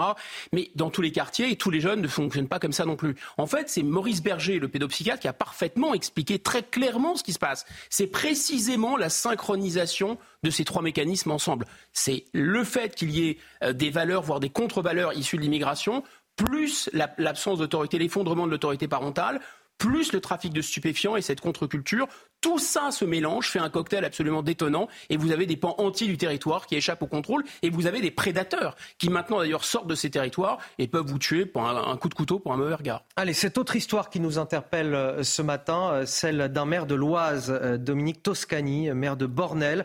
Dans sa commune, l'ordre des médecins lui a refusé l'installation d'un médecin généraliste. Pourquoi? Parce que le pôle santé de son village accueille également un psychanalyste et un sophrologue des pratiques qui sont jugées non conventionnelles, en tout cas par l'ordre des médecins. Je vous propose d'écouter euh, le maire de cette petite commune et on sera ensuite avec Alexandre Sabatou, député euh, RN de l'Oise. Depuis trois ans, nous avions trois médecins généralistes à Bornel, 5 000 habitants, un bassin de vie de 12 000 habitants. Euh, nous avions trois médecins, deux sont partis en retraite bien méritée, une troisième est partie en région parisienne parce qu'elle ne voulait pas rester seule dans un cabinet parce qu'effectivement, quelquefois, avec la patientèle, il y a des, quelques problèmes. Donc, depuis trois ans, on cherche des médecins. Euh, toutes les communes de France cherchent des médecins. Personne n'en trouve, enfin, peu, peu de communes en trouvent. Nous, on a la chance à Bornel d'avoir trouvé un médecin parce qu'effectivement, elle est venue habiter à Bornel, mais elle exerce en région parisienne. Et nous sommes donc avec Alexandre Sabatou. Bonjour, vous êtes euh, député du Rassemblement national. Bonjour. Merci de témoigner sur notre antenne euh, ce matin. Euh, cette histoire complètement révoltante, illustration de, de villes, de territoires périurbains qu'on abandonne. Encore une fois, cette fois, ce n'est pas la, la puissance publique, c'est l'ordre des médecins lui-même. J'imagine que cette situation, elle vous révolte également.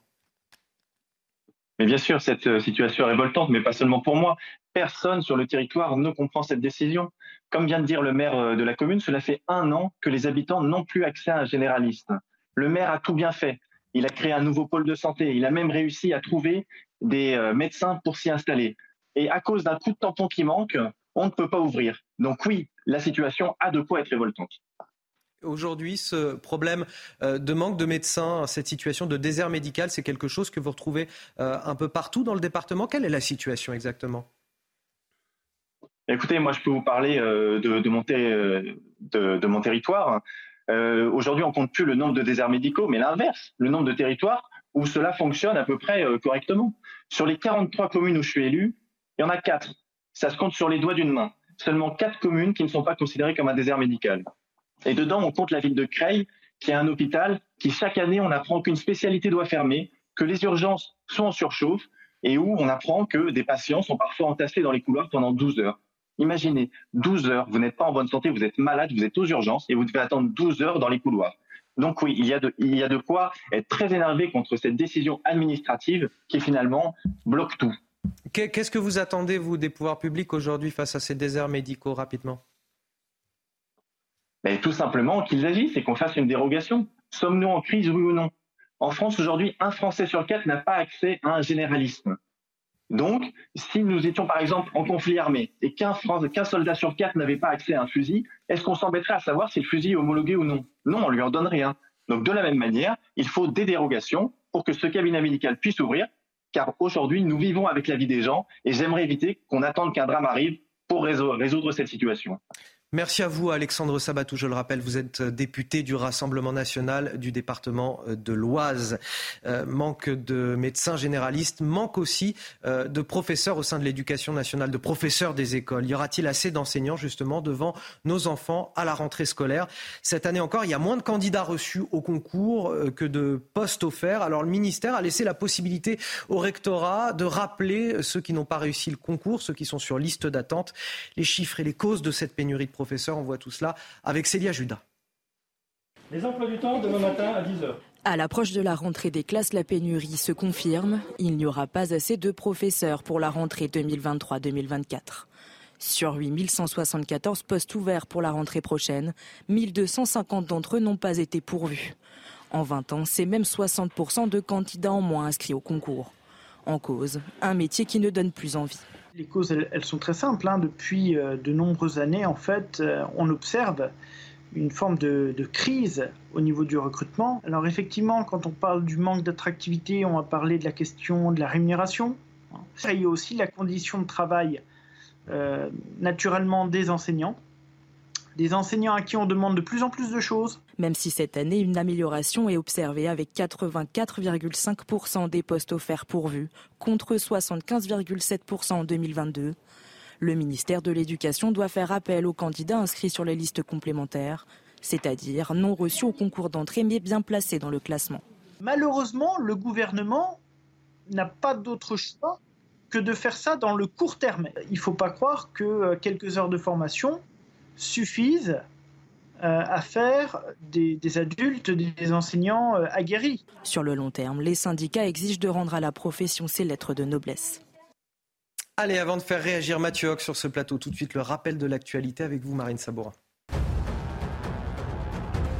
Ce terrible drame à Welles dans le Lot-et-Garonne, un enfant de 12 ans est décédé après un accident de minibus transportant des enfants d'un centre de vacances. Deux autres enfants sont toujours hospitalisés en urgence absolue. L'origine de l'accident reste pour l'heure inexpliquée. Une enquête judiciaire a été ouverte. Un jeune tué à Marseille dans le 14e arrondissement. Il s'agit d'un adolescent de 17 ans abattu dans une voiture. Cela s'est passé dans la cité des Rosiers.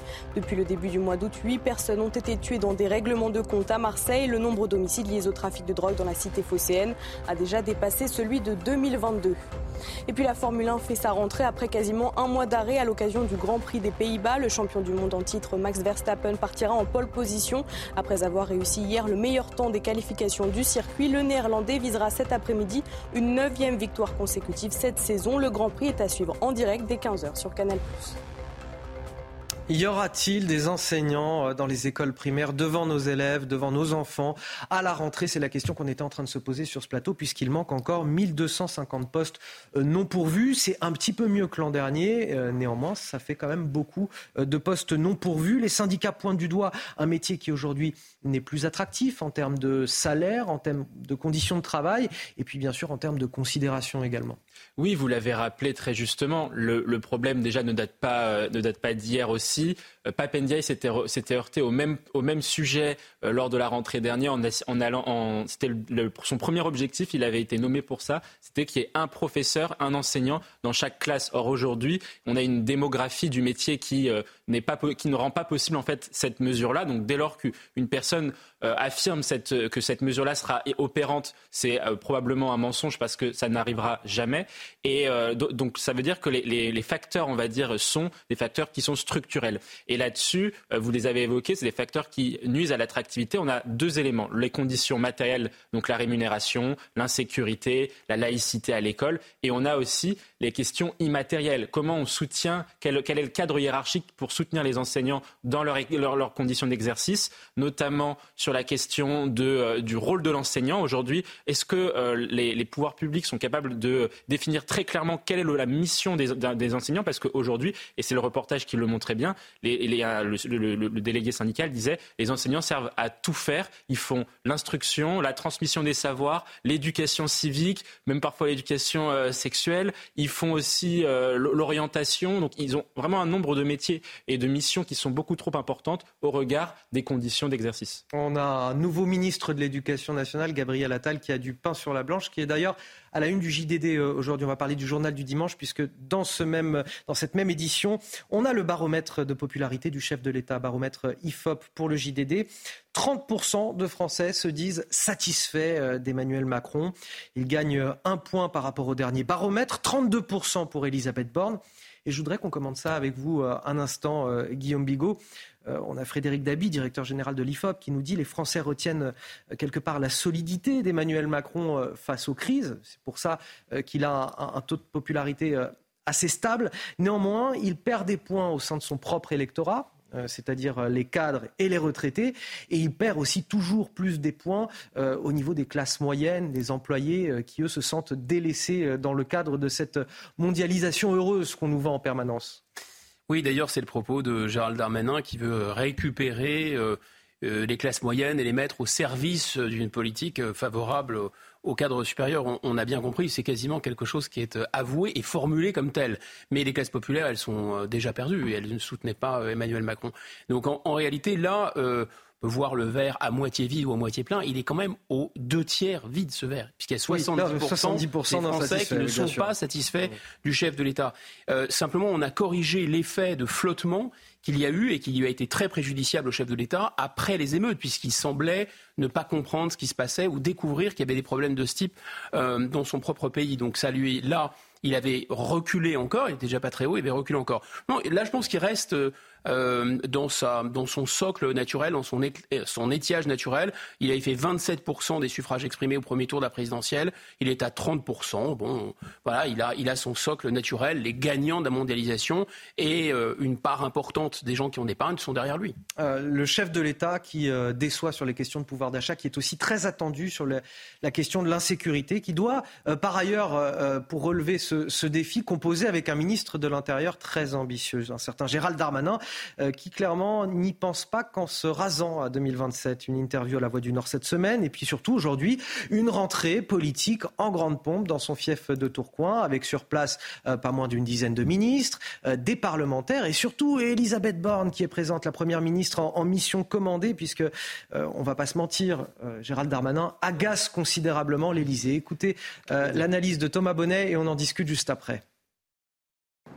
C'est un événement politique qui est en train de prendre une ampleur assez considérable. Gérald Darmanin réunit à Tourcoing une dizaine de ministres, une centaine de parlementaires et même la Première ministre Elisabeth Borne annonce maintenant qu'elle va se rendre à cet événement aux côtés de son ministre de l'Intérieur. Une rentrée politique qui ne sera pas un coup d'éclat, affirme Gérald Darmanin, parce que selon lui, un coup d'éclat, cela voudrait dire qu'il n'y aura pas de suite. Et évidemment, le ministre de l'Intérieur compte donner une suite à cet euh, Le but, lors de cette euh, rentrée politique à Tourcoing, c'est de s'adresser aux classes euh, populaires, parler pouvoir d'achat, sécurité et aussi dépassement des clivages politique.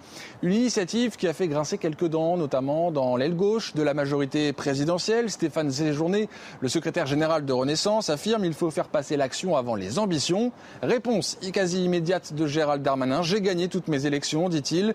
Je ne suis pas élu sur une liste à la proportionnelle. Voilà pour l'ambiance au sein du parti euh, présidentiel. On peut aussi souligner les propos du président de la République lors de son entretien au magazine euh, Le Point en parlant du ministre de l'Intérieur. Il dit qu'il devra faire cheminer le texte de loi sur l'immigration pour avoir des résultats. On n'est pas très loin de la célèbre phrase prononcée en 2004 par Jacques Chirac Je décide et il exécute.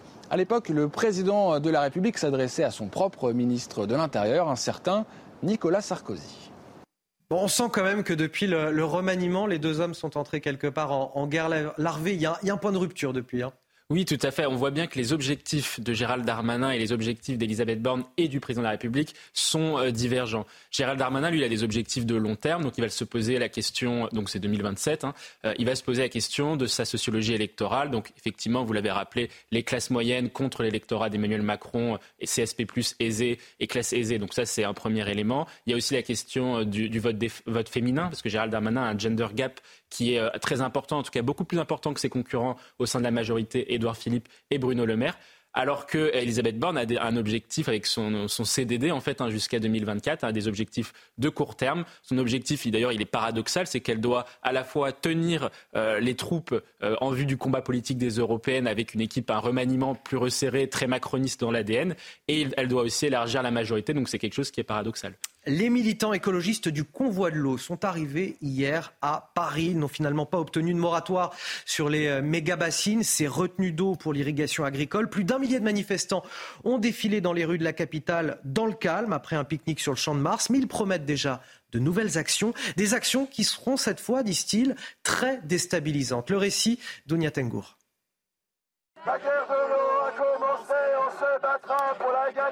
C'est dans une ambiance festive et joyeuse que le convoi de l'eau a fait son arrivée dans la capitale. Si les manifestants écologistes n'ont pas réussi à obtenir le moratoire tant voulu sur les projets de bassines en cours, ils n'en restent pas moins déterminés. S'il s'agit de produire ces actes collectivement, évidemment, on le refera.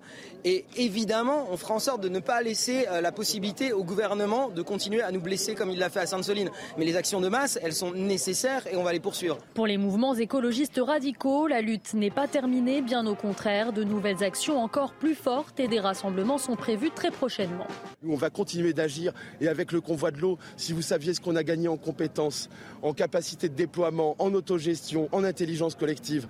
Ben, moi, je serais Darmanin, je m'inquiéterais sérieusement parce que les prochaines stratégies qu'on va mettre en place, ils vont les trouver très, très déstabilisantes.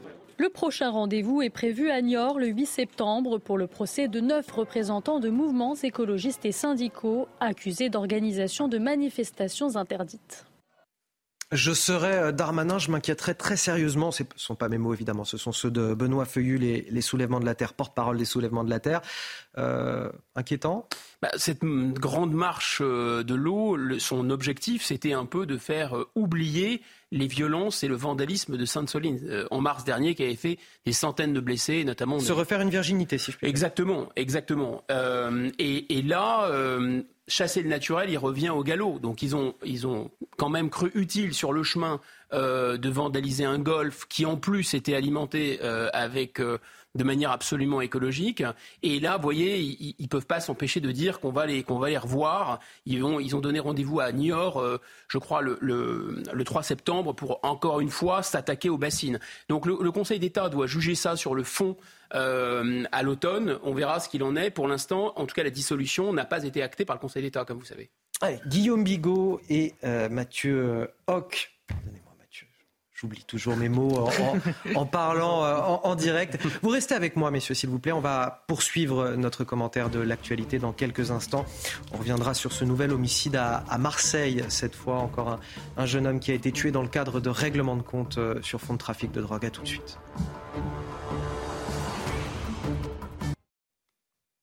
Toute l'actualité commentée finement par mes invités, Guillaume Bigot, Mathieu Hoc, Marine Sabourin également. Euh, voici les titres de votre journal de 8h30. À la une, l'hécatombe se poursuit à Marseille où encore un adolescent a été tué ce week-end dans le cadre de trafic de stupéfiants dans la cité phocéenne. Le nombre d'homicides a déjà surpassé celui de l'an dernier. On en parle dès le début de ce journal. La France qui traverse une crise d'autorité, ce sont les mots de Nicolas Sarkozy ce matin dans le Parisien aujourd'hui en France. L'ancien chef de l'État qui s'inquiète des fractures qui mine le pays et selon qui les choses pourraient mal se terminer. Tous les détails de cette interview, c'est avec Marine Sabourin dans ce journal. Un drapeau français décroché et brûlé, le bâtiment d'un tribunal dégradé et des slogans anti-police. C'est le résultat d'une manifestation de militants féministes à Aurillac. Quel rapport entre le féminisme, ces slogans, ces dégradations, me direz-vous euh, Vous aurez euh, les éléments de réponse à travers euh, notre reportage dans ce journal commence avec ce jeune tué à Marseille dans le 14e arrondissement, un adolescent de 17 ans abattu dans une voiture dans la cité des Rosiers. Les coups de feu ont retenti à 3h30 du matin dans la nuit de vendredi à samedi. Selon les syndicats de police, il s'agit déjà de la huitième victime depuis le début du mois. Le nombre d'homicides liés au trafic de drogue à Marseille a déjà dépassé depuis le début de l'année celui de l'an dernier. Toutes les précisions avec Sarah Varnier.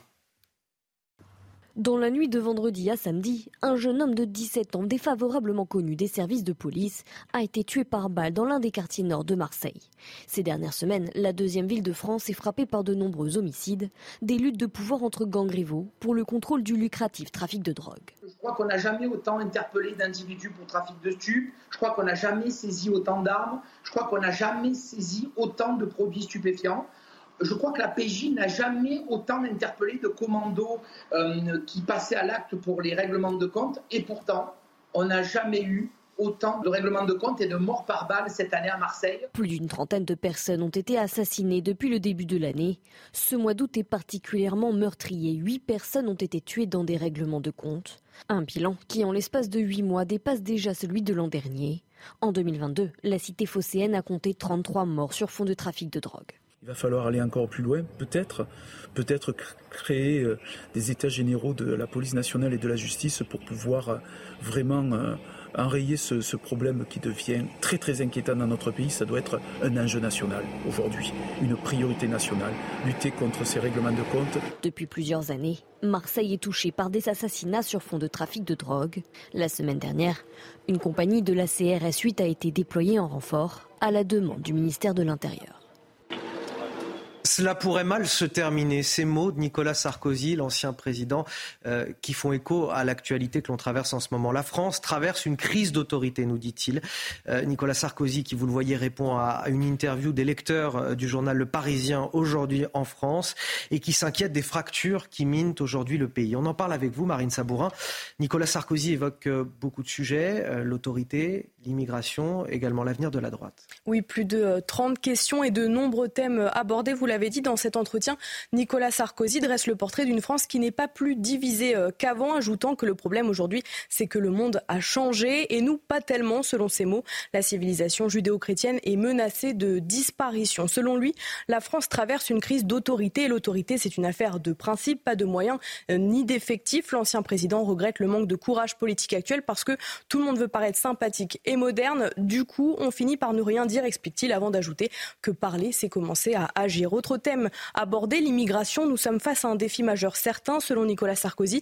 Mais il ne s'agit pas seulement d'être généreux, c'est dans notre intérêt d'aider euh, l'Afrique. L'ancien président de 2007 à 2012 revient également sur ses relations avec Emmanuel Macron, avec qui il a de euh, bons rapports. On se parle, parfois il me demande mon avis et je lui donne, mais regrette notamment les petites conclusions euh, qui sont sorties du grand débat quant à l'avenir des LR, notamment pour les futures élections européennes de juin prochain. Il faut selon lui trouver un leader qui soit capable de rassembler tout le monde, les amis de M. Macron, les amis de M. Zemmour et ceux de M. Ciotti. Sans rassemblement, la droite n'a aucune chance de gagner cela passe également par aller chercher des voix à Marine Le Pen parce que dans ses électeurs, il y a une immense majorité qui était LR euh, auparavant. Mais alors, qui pourrait prendre la tête des Républicains? Nicolas Sarkozy ne cite aucun nom. Quand le lecteur Omar lui murmure le nom de Laurent Wauquiez, l'ex-chef d'État reste impassible. Un vrai leader doit se construire dans le combat. Ce n'est pas quelqu'un qu'on prend par la main et à qui on dit ce sera toi. Nicolas Sarkozy qui s'interroge est-ce que les Républicains se redresseront Je le souhaite et s'il faut aider les Républicains, je les aiderai. Merci Marine pour ces précisions. Mathieu, qu'est-ce que vous retenez de cette interview? Moi, je retiens euh, qu'effectivement, le, président Nicolas Sarkozy formule un diagnostic qui est clair, qui est connu aussi euh, sur la crise d'autorité et qui est réel. Euh, la, crise d'autorité que traverse le pays, elle se manifeste dans tous les services publics, que ce soit au niveau de l'intérieur, que ce soit au niveau de la justice, de l'éducation ou, de, la police. Là-dessus, il, pose un bon diagnostic, un diagnostic qui est partagé aussi par, par l'ensemble des Français. Donc on reconnaît là bien un, ancien chef d'État qui euh, a une, lecture fine de la situation et qui euh, est une lecture qui est partagée par les Français. là où je trouve aussi qu'il y a un point très intéressant dans ce qu'il dit, et c'est là où vraiment il se singularise par rapport à, l'ADN macroniste, c'est que lorsqu'il parle de crise d'autorité, il dit bien, c'est pas qu'une question de moyens. Parce que souvent, quand vous débattez avec des gens de, la Macronie sur les questions de sécurité. Ils vous sortent toujours les mêmes choses, c'est-à-dire il faut, on va, on va faire, on a fait 10 000, on a ouvert 10 000 postes de police, on a, on va créer 200 unités de brigade. Ils ne parlent que de chiffres, alors que le sujet, c'est un sujet euh, immatériel, c'est un sujet presque civilisationnel. Et le président de la République, enfin l'ancien président de la République, Nicolas Sarkozy, a raison de, parler en ces termes. Il y a dans notre pays, dit-il, un, déni, le déni d'une immigration non maîtrisée, une intégration ratée, un communautarisme institutionnalisé. C'est tout à fait, c'est tout à fait exact. Il parle d'or, Nicolas Sarkozy. On va pas, ce serait vraiment injuste de lui refaire en permanence le procès de la, suppression de la double peine ou euh, euh, le procès, par exemple, des, renforcements des droits de la défense. Vous savez, euh, les droits de la défense ont été considérablement renforcés dans les gardes à vue, il n'y a plus de procédure accusatoire, etc. Néanmoins, au fond du fond, il y a du logiciel, même si je suis complètement d'accord avec euh, euh, ce que vous venez de dire et, ce que dit Nicolas Sarkozy, c'est-à-dire que la question des, des principes, c'est pas nécessairement une question matérielle, une question de moyens, euh, et, il faut des principes pour l'autorité.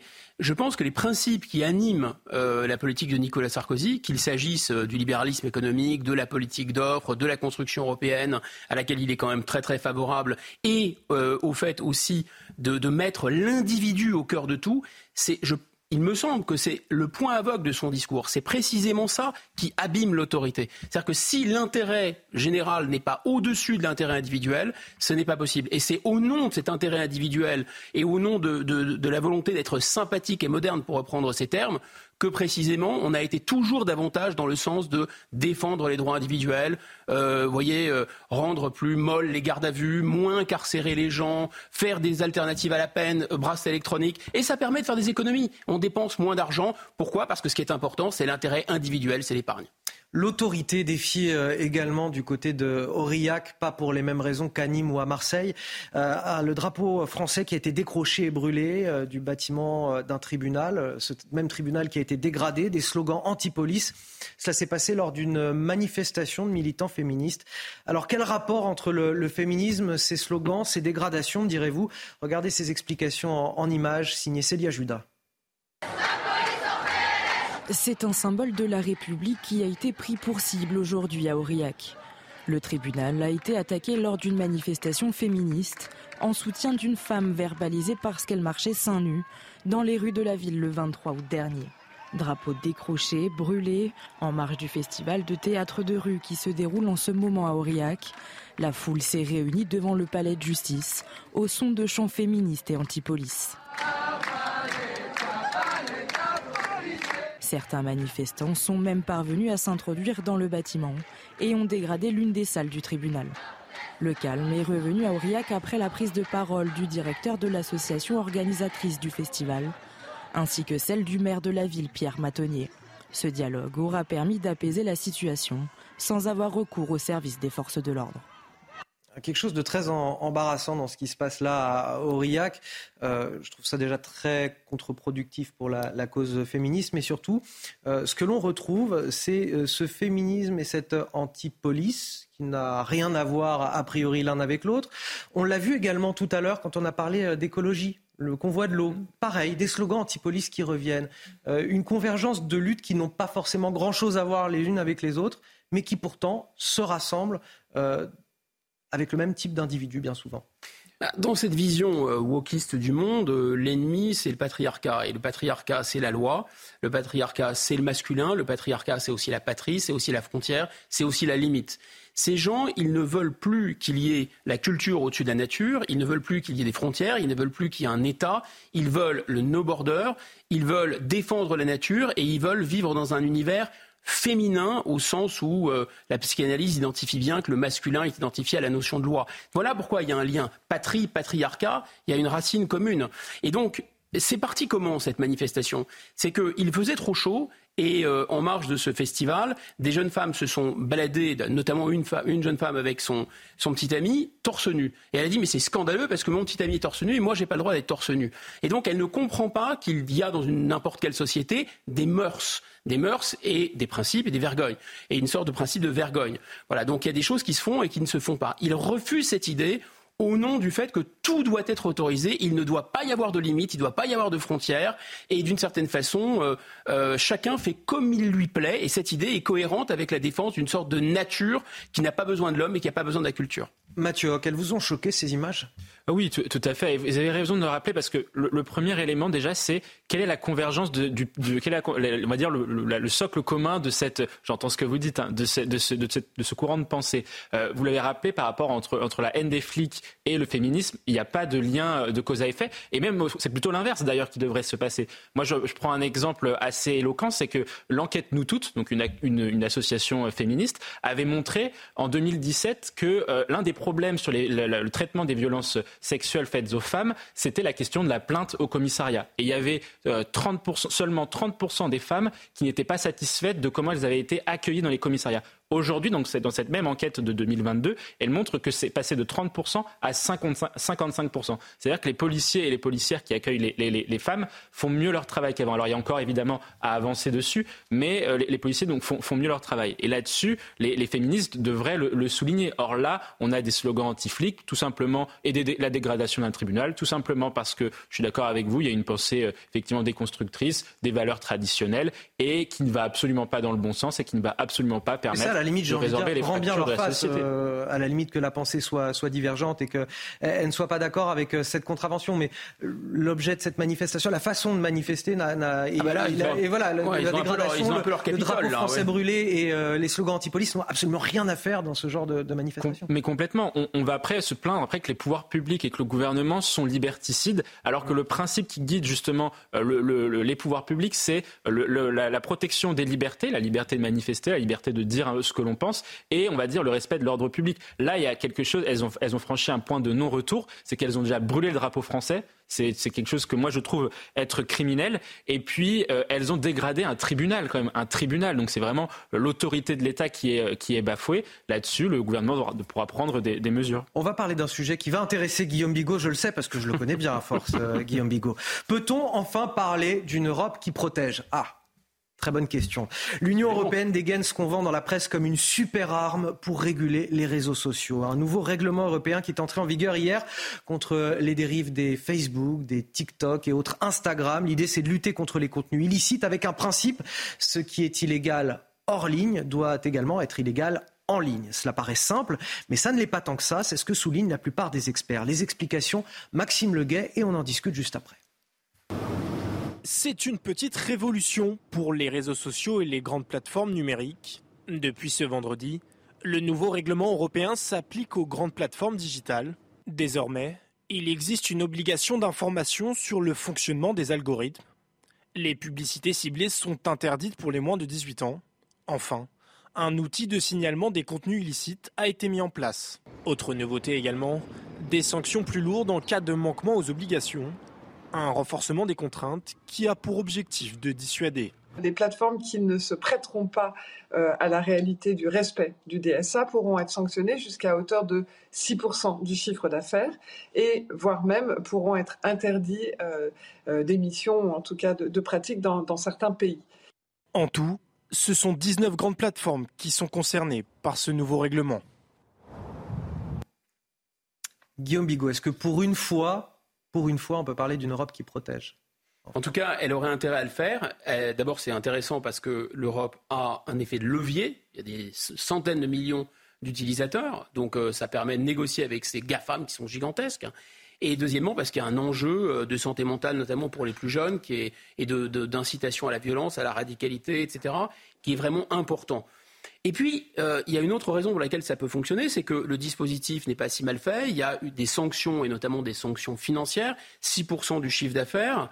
Et il y a quelque chose aussi de très légaliste chez ces grandes entreprises américaines qui ont tout de suite embauché des juristes et qui se sont parfaitement adaptés à cette législation. Donc tout ça a l'air bien parti. Mais dans les faits, que va-t-il se passer? Dans les faits et dans le droit ben, Pour l'essentiel, pour l'essentiel, c'est un peu comparable à la RGPD. C'est-à-dire que ce qui va surtout changer, c'est que vous allez cliquer euh, de, votre, de votre propre chef, vous allez cliquer sur je suis d'accord, je ne suis pas d'accord, je veux oui ou non euh, avoir euh, ne pas être suivi par des publicités, voir tel ou tel contenu. Donc finalement, on n'attaque pas, il n'y a, a, pas de contrainte si vous voulez a priori. Donc moi je pense que ça va être laissé à la main des internautes et il n'est pas certain que les internautes changent leur comportement. Allez, avant de parler de la gouvernance du monde et, des BRICS, ces pays émergents, tout de suite le rappel de l'actualité, et c'est avec vous, Marine Sabourin. Un adolescent poignardé hier soir en plein centre-ville de Nîmes. La victime de 15 ans marchait dans la rue lorsqu'elle a été attaquée par deux individus à scooter. Le jeune homme a reçu un coup de couteau au niveau de la gorge. Il a été touché à la carotide. Ses jours ne sont pas en danger. Les agresseurs ont quant à eux pris la fuite. Emmanuel Macron invite les partis politiques représentés au Parlement à une réunion mercredi prochain afin de bâtir ensemble des textes législatifs et d'ouvrir la voie à des référendums. Ces discussions doivent porter sur la situation internationale et ses conséquences pour la France, l'efficacité de l'action publique et la cohésion de la nation. J'ai confiance, comme beaucoup de Français, dans notre capacité à converger sans reniement ni renoncement, écrit le président dans cette lettre, adressée au chef de file des partis et au président des assemblées. Et puis regardez ces images à présent. 1200 torsions ont été libérées sur les rives du fleuve Meta à la de la Colombie et du Venezuela. Leur libération marque la dernière étape d'un projet de conservation de l'espèce. En Colombie, plus de 3000 tortues de ce type ont déjà été réinsérées dans le pays. Les équilibres géopolitiques sont-ils en train de changer considérablement? Jeudi dernier, le bloc informel formé par les pays émergents, les fameux BRICS, le Brésil, la Russie, l'Inde, la Chine et l'Afrique du Sud, euh, a invité de, nouveaux membres adhérer. Un club élargi dans lequel évidemment les Américains et les Européens n'ont clairement pas leur place. Quel impact géopolitique de ce potentiel élargissement? On voit ça avec Harold Diman. Voici que les BRICS, cette association de cinq pays émergents englobant 42% de la population mondiale ont invité six pays nouveaux, soigneusement sélectionnés, à rejoindre leur rang. Ainsi, avec l'Iran, l'Argentine, l'Égypte, l'Éthiopie, l'Arabie saoudite et les Émirats arabes unis, les BRICS élargis seraient en voie de représenter la moitié de l'humanité. Ils aspirent tous à créer un ordre mondial plus juste, selon leur communiqué final. Cela transformerait ainsi l'association en embryon de concurrent au bloc occidental incarné par le G7. C'est d'ailleurs ce côté de contre-bloc qui gêne certains pays pas sûrs de vouloir y adhérer, car ils ont d'excellentes relations avec les États-Unis, qui, eux, n'apprécieraient pas le nouveau prestige diplomatique de la Russie et de l'Iran dans les BRICS élargis. Pourtant, cette organisation fondée par le Brésil, la Russie, l'Inde, la Chine et l'Afrique du Sud séduit. 40 pays ont demandé leur adhésion. Un bémol, cependant, de nombreux candidats craignent la montée inexorable de la Chine et comptent sur l'Inde pour faire contrepoids. On a là un potentiel bloc euh, émergent, concurrent du G7 qui est en train d'émerger? Oui, tout à fait. C'était d'ailleurs l'esprit hein, des BRICS hein, de pouvoir justement avoir montré qu'une autre, une autre voie économique était possible par rapport à, l'ordre mondial qui était euh, sous le, sous joug occidental. Le, premier élément qui me paraît important de rappeler, c'est que euh, depuis les années 80, on s'aperçoit qu'il y a un basculement dans euh, l'économie internationale. L'économie internationale était dominée par l'océan Atlantique Nord dans les années 80. Or, aujourd'hui, plus de 60% de la croissance mondiale est tirée par l'océan Indien et l'océan Pacifique. Donc, c'est que ce déplacement dans la zone Indo-Pacifique qui devient une zone stratégique y compris pour les économies occidentales. Et le deuxième euh, élément qui est important, c'est que les BRICS, comme ça a été rappelé par Harold Iman, c'est euh, l'avenir, on va dire, démographique de la planète, et c'est là aussi l'avenir des classes moyennes, et donc c'est l'avenir des marchés de consommation de l'économie du XXIe siècle. Il y a un, centre de gravité, comme dit Mathieu Hoc, euh, économique et, démographique qui s'est déplacé, et nécessairement un pouvoir géopolitique, une influence géopolitique qui se déplace elle aussi avec tout ça? Ah bah oui, bien sûr. les BRICS, ça pèse déjà beaucoup plus lourd que le G20. On a tous les continents qui sont représentés. On a les plus grandes puissances euh, en matière de production énergétique. Euh, euh, et là, le renforcement, enfin l'adhésion de l'Iran de l'Arabie saoudite, des Émirats arabes unis qui rejoignent la Russie qui était déjà un poids lourd, ça fait vraiment du monde, des puissances démographiques et des puissances commerciales, des puissances économiques, l'Inde, la Chine, tout ça, ça commence à peser extrêmement lourd. Euh, l'autre point euh, important, c'est qu'on peut. Il y a deux dimensions dans ces BRICS. Il y a la dimension défensive, la dimension offensive. La dimension défensive, c'est lié à la guerre en Ukraine. C'est parce qu'il y a une menace pour la Chine de ne plus pouvoir commercer, il y a déjà un isolement économique de la Russie, que ces pays cherchent d'autres canaux de communication commerciaux et notamment euh, une alternative au dollar et euh, des, mécanismes de financement alternatifs, hein, ce que pousse la Chine. Et puis il y a une, action aussi qui est plus offensive, qui est euh, d'attaquer directement le dollar. Messieurs, pour finir, euh, je vous propose quelque chose d'un petit peu plus doux. Je voudrais vous emmener en, croisière sur la Seine. Euh, c'est sympathique. Alors, c'est pas un bateau mouche. Entre Honfleur et Paris, euh, les touristes sont assez nombreux à embarquer. seulement, voilà, si leurs différentes escales représentent évidemment une manne financière pour les communes qu'elles traversent, leur venue génère aussi pas mal de nuisances. Le reportage aux Andelys, dans le département de l'Eure, il est signé Laura Lestrade et Célia Judas dans la commune des Andelys en Haute-Normandie. Habitations et bateaux de croisière font tous deux partie du décor entre avantages. Ça arrange tous les commerçants du petit Andely. On est quand même content de voir euh, des touristes qui s'intéressent à la fois à la ville, au village, à la vie des gens ici. Pour nous, les bateaux de croisière, c'est très important. Ça représente euh, une grosse partie de notre chiffre d'affaires. Euh, sans le bateau, la terrasse ne serait pas remplie. Et inconvénient.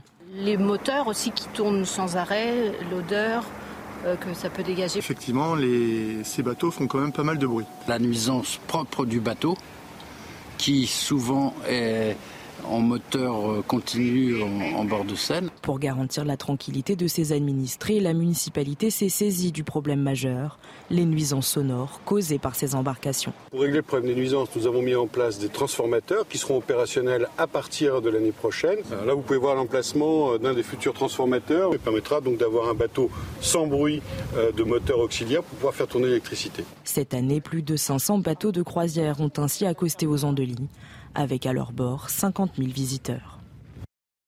Quand même des réponses de Normand. Hein. On est content, mais pas complètement. C'est très français. C'est dur en même temps. C'est dur, c'est dur en même temps. Allez, les sports pour finir. Votre programme avec Groupe Verlaine, centrale photovoltaïque à poser en toute simplicité n'importe où. Groupe Verlaine, connectons nos énergies. Premier choc de la saison au Parc des Princes, le Paris Saint-Germain reçoit son dauphin de l'an dernier, le Racing Club de Lens. Un match de gala qui débute par la présentation des recrues estivales parisiennes, dont Ousmane Dembélé, associé en attaque à Kylian Mbappé, de retour au parc après son été mouvementé. Sur le terrain, Paris applique les préceptes de Luis Enrique. Les rouges et bleus confisquent le ballon. La connexion Dembélé-Bappé électrise une première fois les tribunes de la porte d'Auteuil, qui s'enflamme sur l'ouverture du score de Marco Asensio. L'Espagnol s'offre son premier but en match officiel sous le maillot parisien. Après la pause, Paris repart tambour battant sous l'impulsion du meilleur marqueur de son histoire. C'est magnifique relais de Mbappé avec Hernandez, le retour oh, quel but Quel but et quel enchaînement pour Kylian Mbappé avec le décalage au départ pour Hernandez. Le loup une 2 et la conclusion, tout est sublime. Mbappé inscrit le deuxième but. Paris mène 2-0.